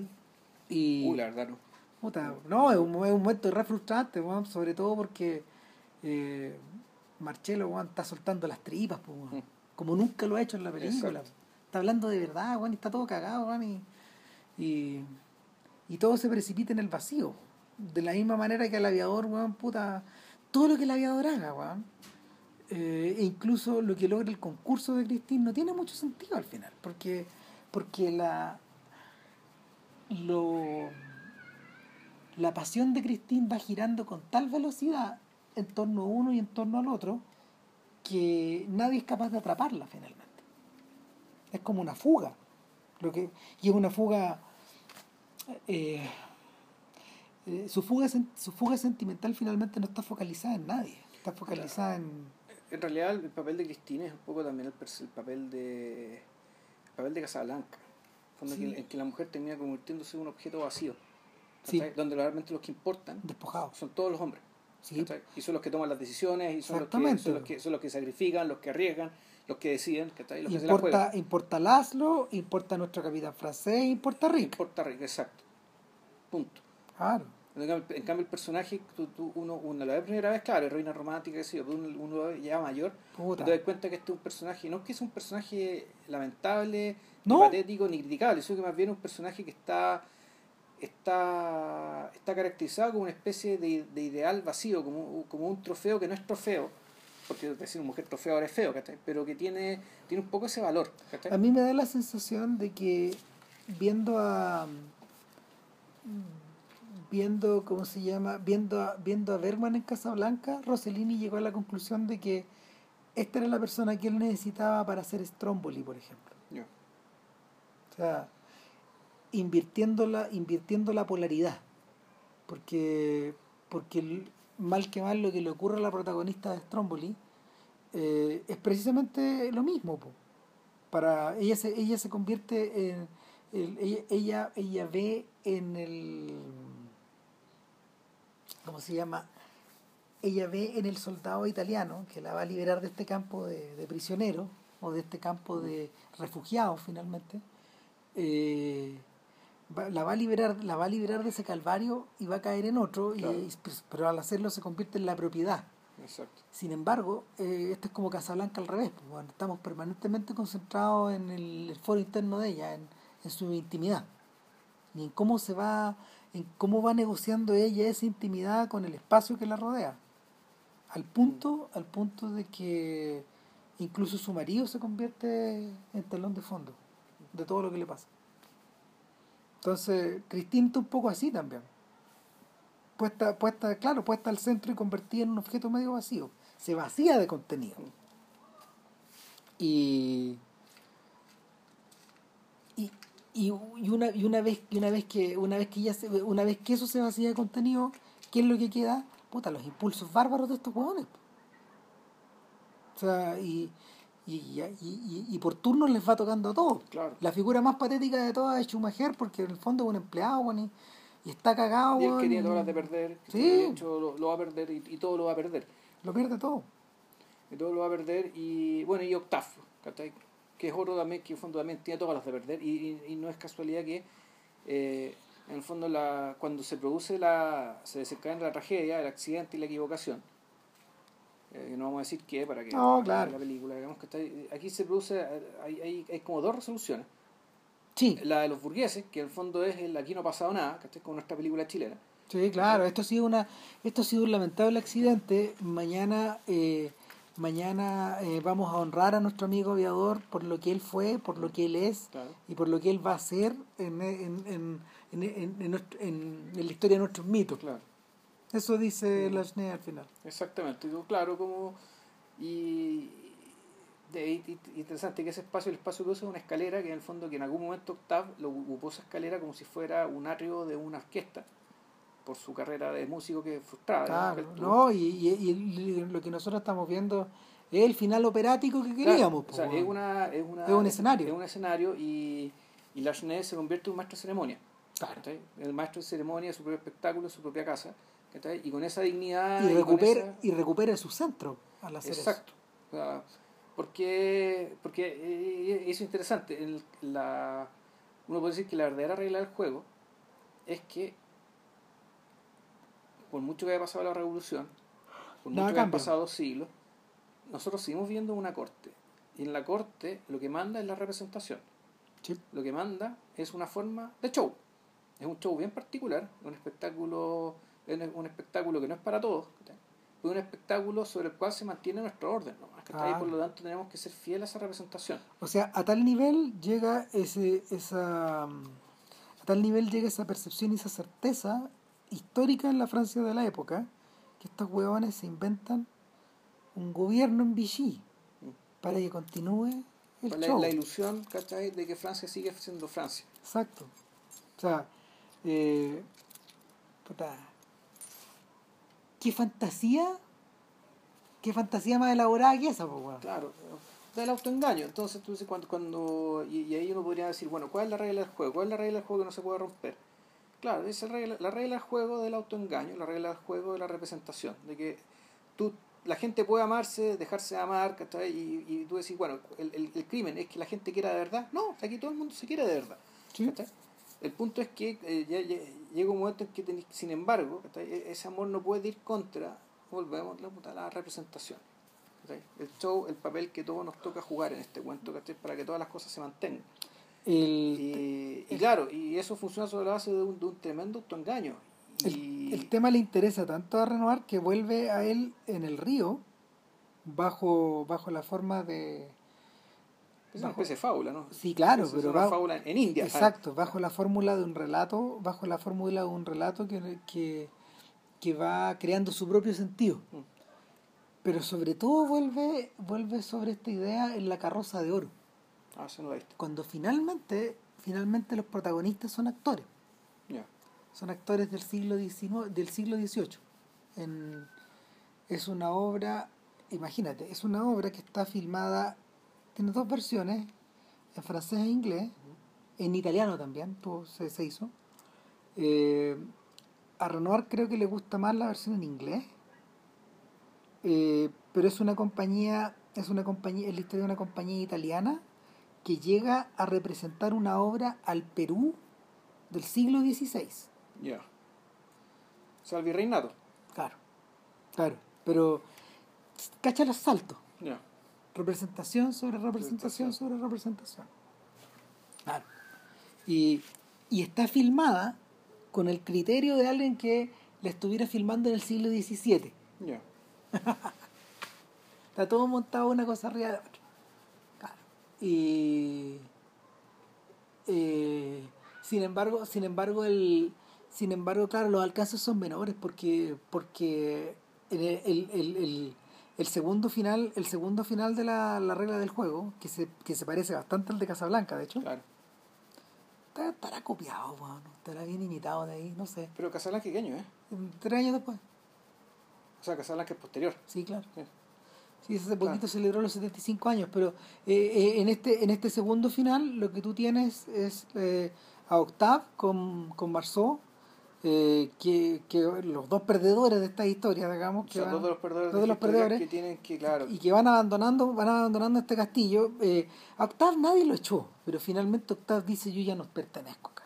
O sea, Octave después de después de la muerte después de la, la la muerte de su amigo, después del en el fondo lo que es de, de la de la traición a sí mismo que él hace. Sí, Porque en el fondo cuando él trata trata de jugar el juego de amante y de héroe romántico que con su con la que era en realidad prácticamente su hermana, este tipo en cierto sentido rompe una barrera. Eh, pierde un pudor, ¿cachai? que lo hace ser un indeseable para él mismo y que ante el- y y, don- y que le, impedi- le impide vivir, habitar en ese mundo sin vergüenza. es tan tremendo. Él rompió la regla del juego también. Es tan tremendo lo que le pasa a este weón que esa escena romántica está filmada de lejos. Sí. Está filmada, está filmada, está filmada desde el punto de vista de, de Schumacher y de, y de, y de, y de que lo están mirando eh, que lo están mirando desde los matorrales al interior de, mm, del invernadero. No, no, la cámara no se atreve ni a llegar hasta allá. No, porque esa cuestión es, emo- emocionalmente es casi un incesto, y es casi un crimen. Sí.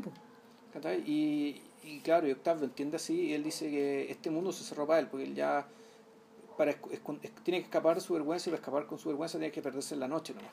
Y no se despide ni de Cristín ni de nada, se despide de Lisette, que es la empleada. Claro. Él le dice adiós. A ella. A ella, porque es la que se encontró, si no se la ha encontrado da lo mismo, sigue igual.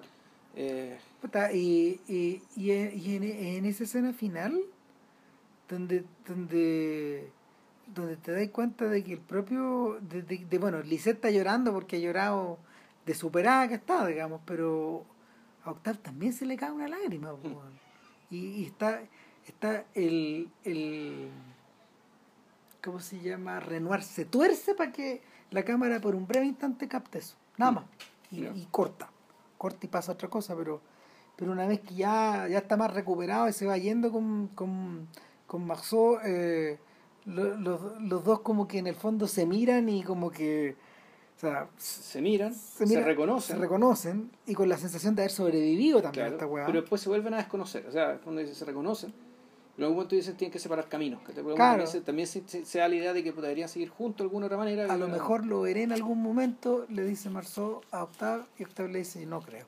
o- No, yo tengo que volver a París, yo tengo que valérmelas por mí, por mí mismo. Puta, ahí termina, weón, cuando los dos caminos se separan. Es distinta la sensación que se provoca con, con, con el personaje de Claude Rains y Bogart al final de Casablanca, donde tú presientes que estos personajes van a volver a toparse Claro. y en el fondo eh, No, aquí, aquí empieza el- bromance. aquí parte la historia de amor. Claro. la otra la verdadera historia de amor de esta historia, de esta película. Entonces, eh, no, pues acá, acá se sumerge en la noche. O sea, por una parte, los personajes que quedan fuera de la corte se los traga la noche. En cambio, la corte sigue. Sí, Mañana sigue el show de la corte, con naturalmente con el funeral, que es otro show, que es otra representación, y, y la representación sigue. y Christine continúa absorbida ahí, y la amante también, de, la amante de Lachné y el propio Lachné. Y, el- ¿Y el resto? y la representación sigue, ¿cachai? Mientras el mundo se va a seguir cayendo pedazos, ¿cachai? El, sigue, el, el, el, el- el volcán sigue, sigue estando a punto de explotar, ¿cachai? Mientras, claro, está, eh, esta alta burguesía, ¿cachai? Sigue representándose su propia existencia, ¿cachai? Claro. A través de ritos, La nave del loco vuelve a, vuelve a zarpar nomás. claro. Porque ellos no saben que están locos. No. No, o sea, el, eh, los que están fuera nomás pueden entenderlo. Ni a medias, Eh, porque en el fondo lo único que quieren es estar ahí. puta. O sea, la pobre, el pobre Marceau, weón. La cara con que, la cara con que mira, weón, a Lachné, weón. Lachné le tiene que decir, no intentes despertar mi piedad. Si tú sabes que te tengo que echar. Así que ya te mandaste la cagada. Todas las caras que te fuiste a mandar te las mandaste tú, este otro pelotudo. weón, ¿cachai? No, Son no, tan grandes que no, no. no, no.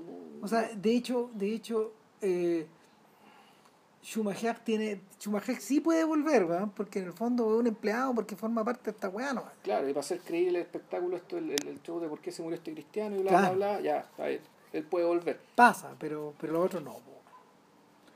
Eh, y nada, No, eso sería la regla del juego, las, reglas del juego- las reglas del juego en español.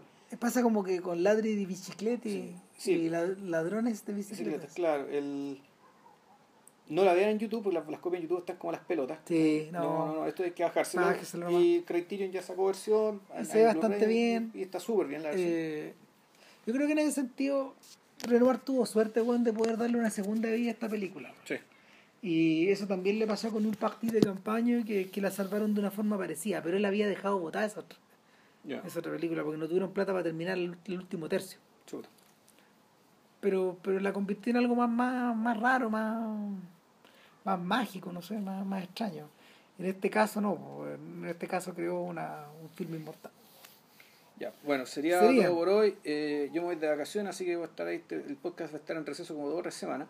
Más o menos. Esperemos, Y- que, esperemos que dos. Y para la vuelta veremos. Puta, sí. Así que eso, que estén muy bien y coraje. Chao. Vale, chao.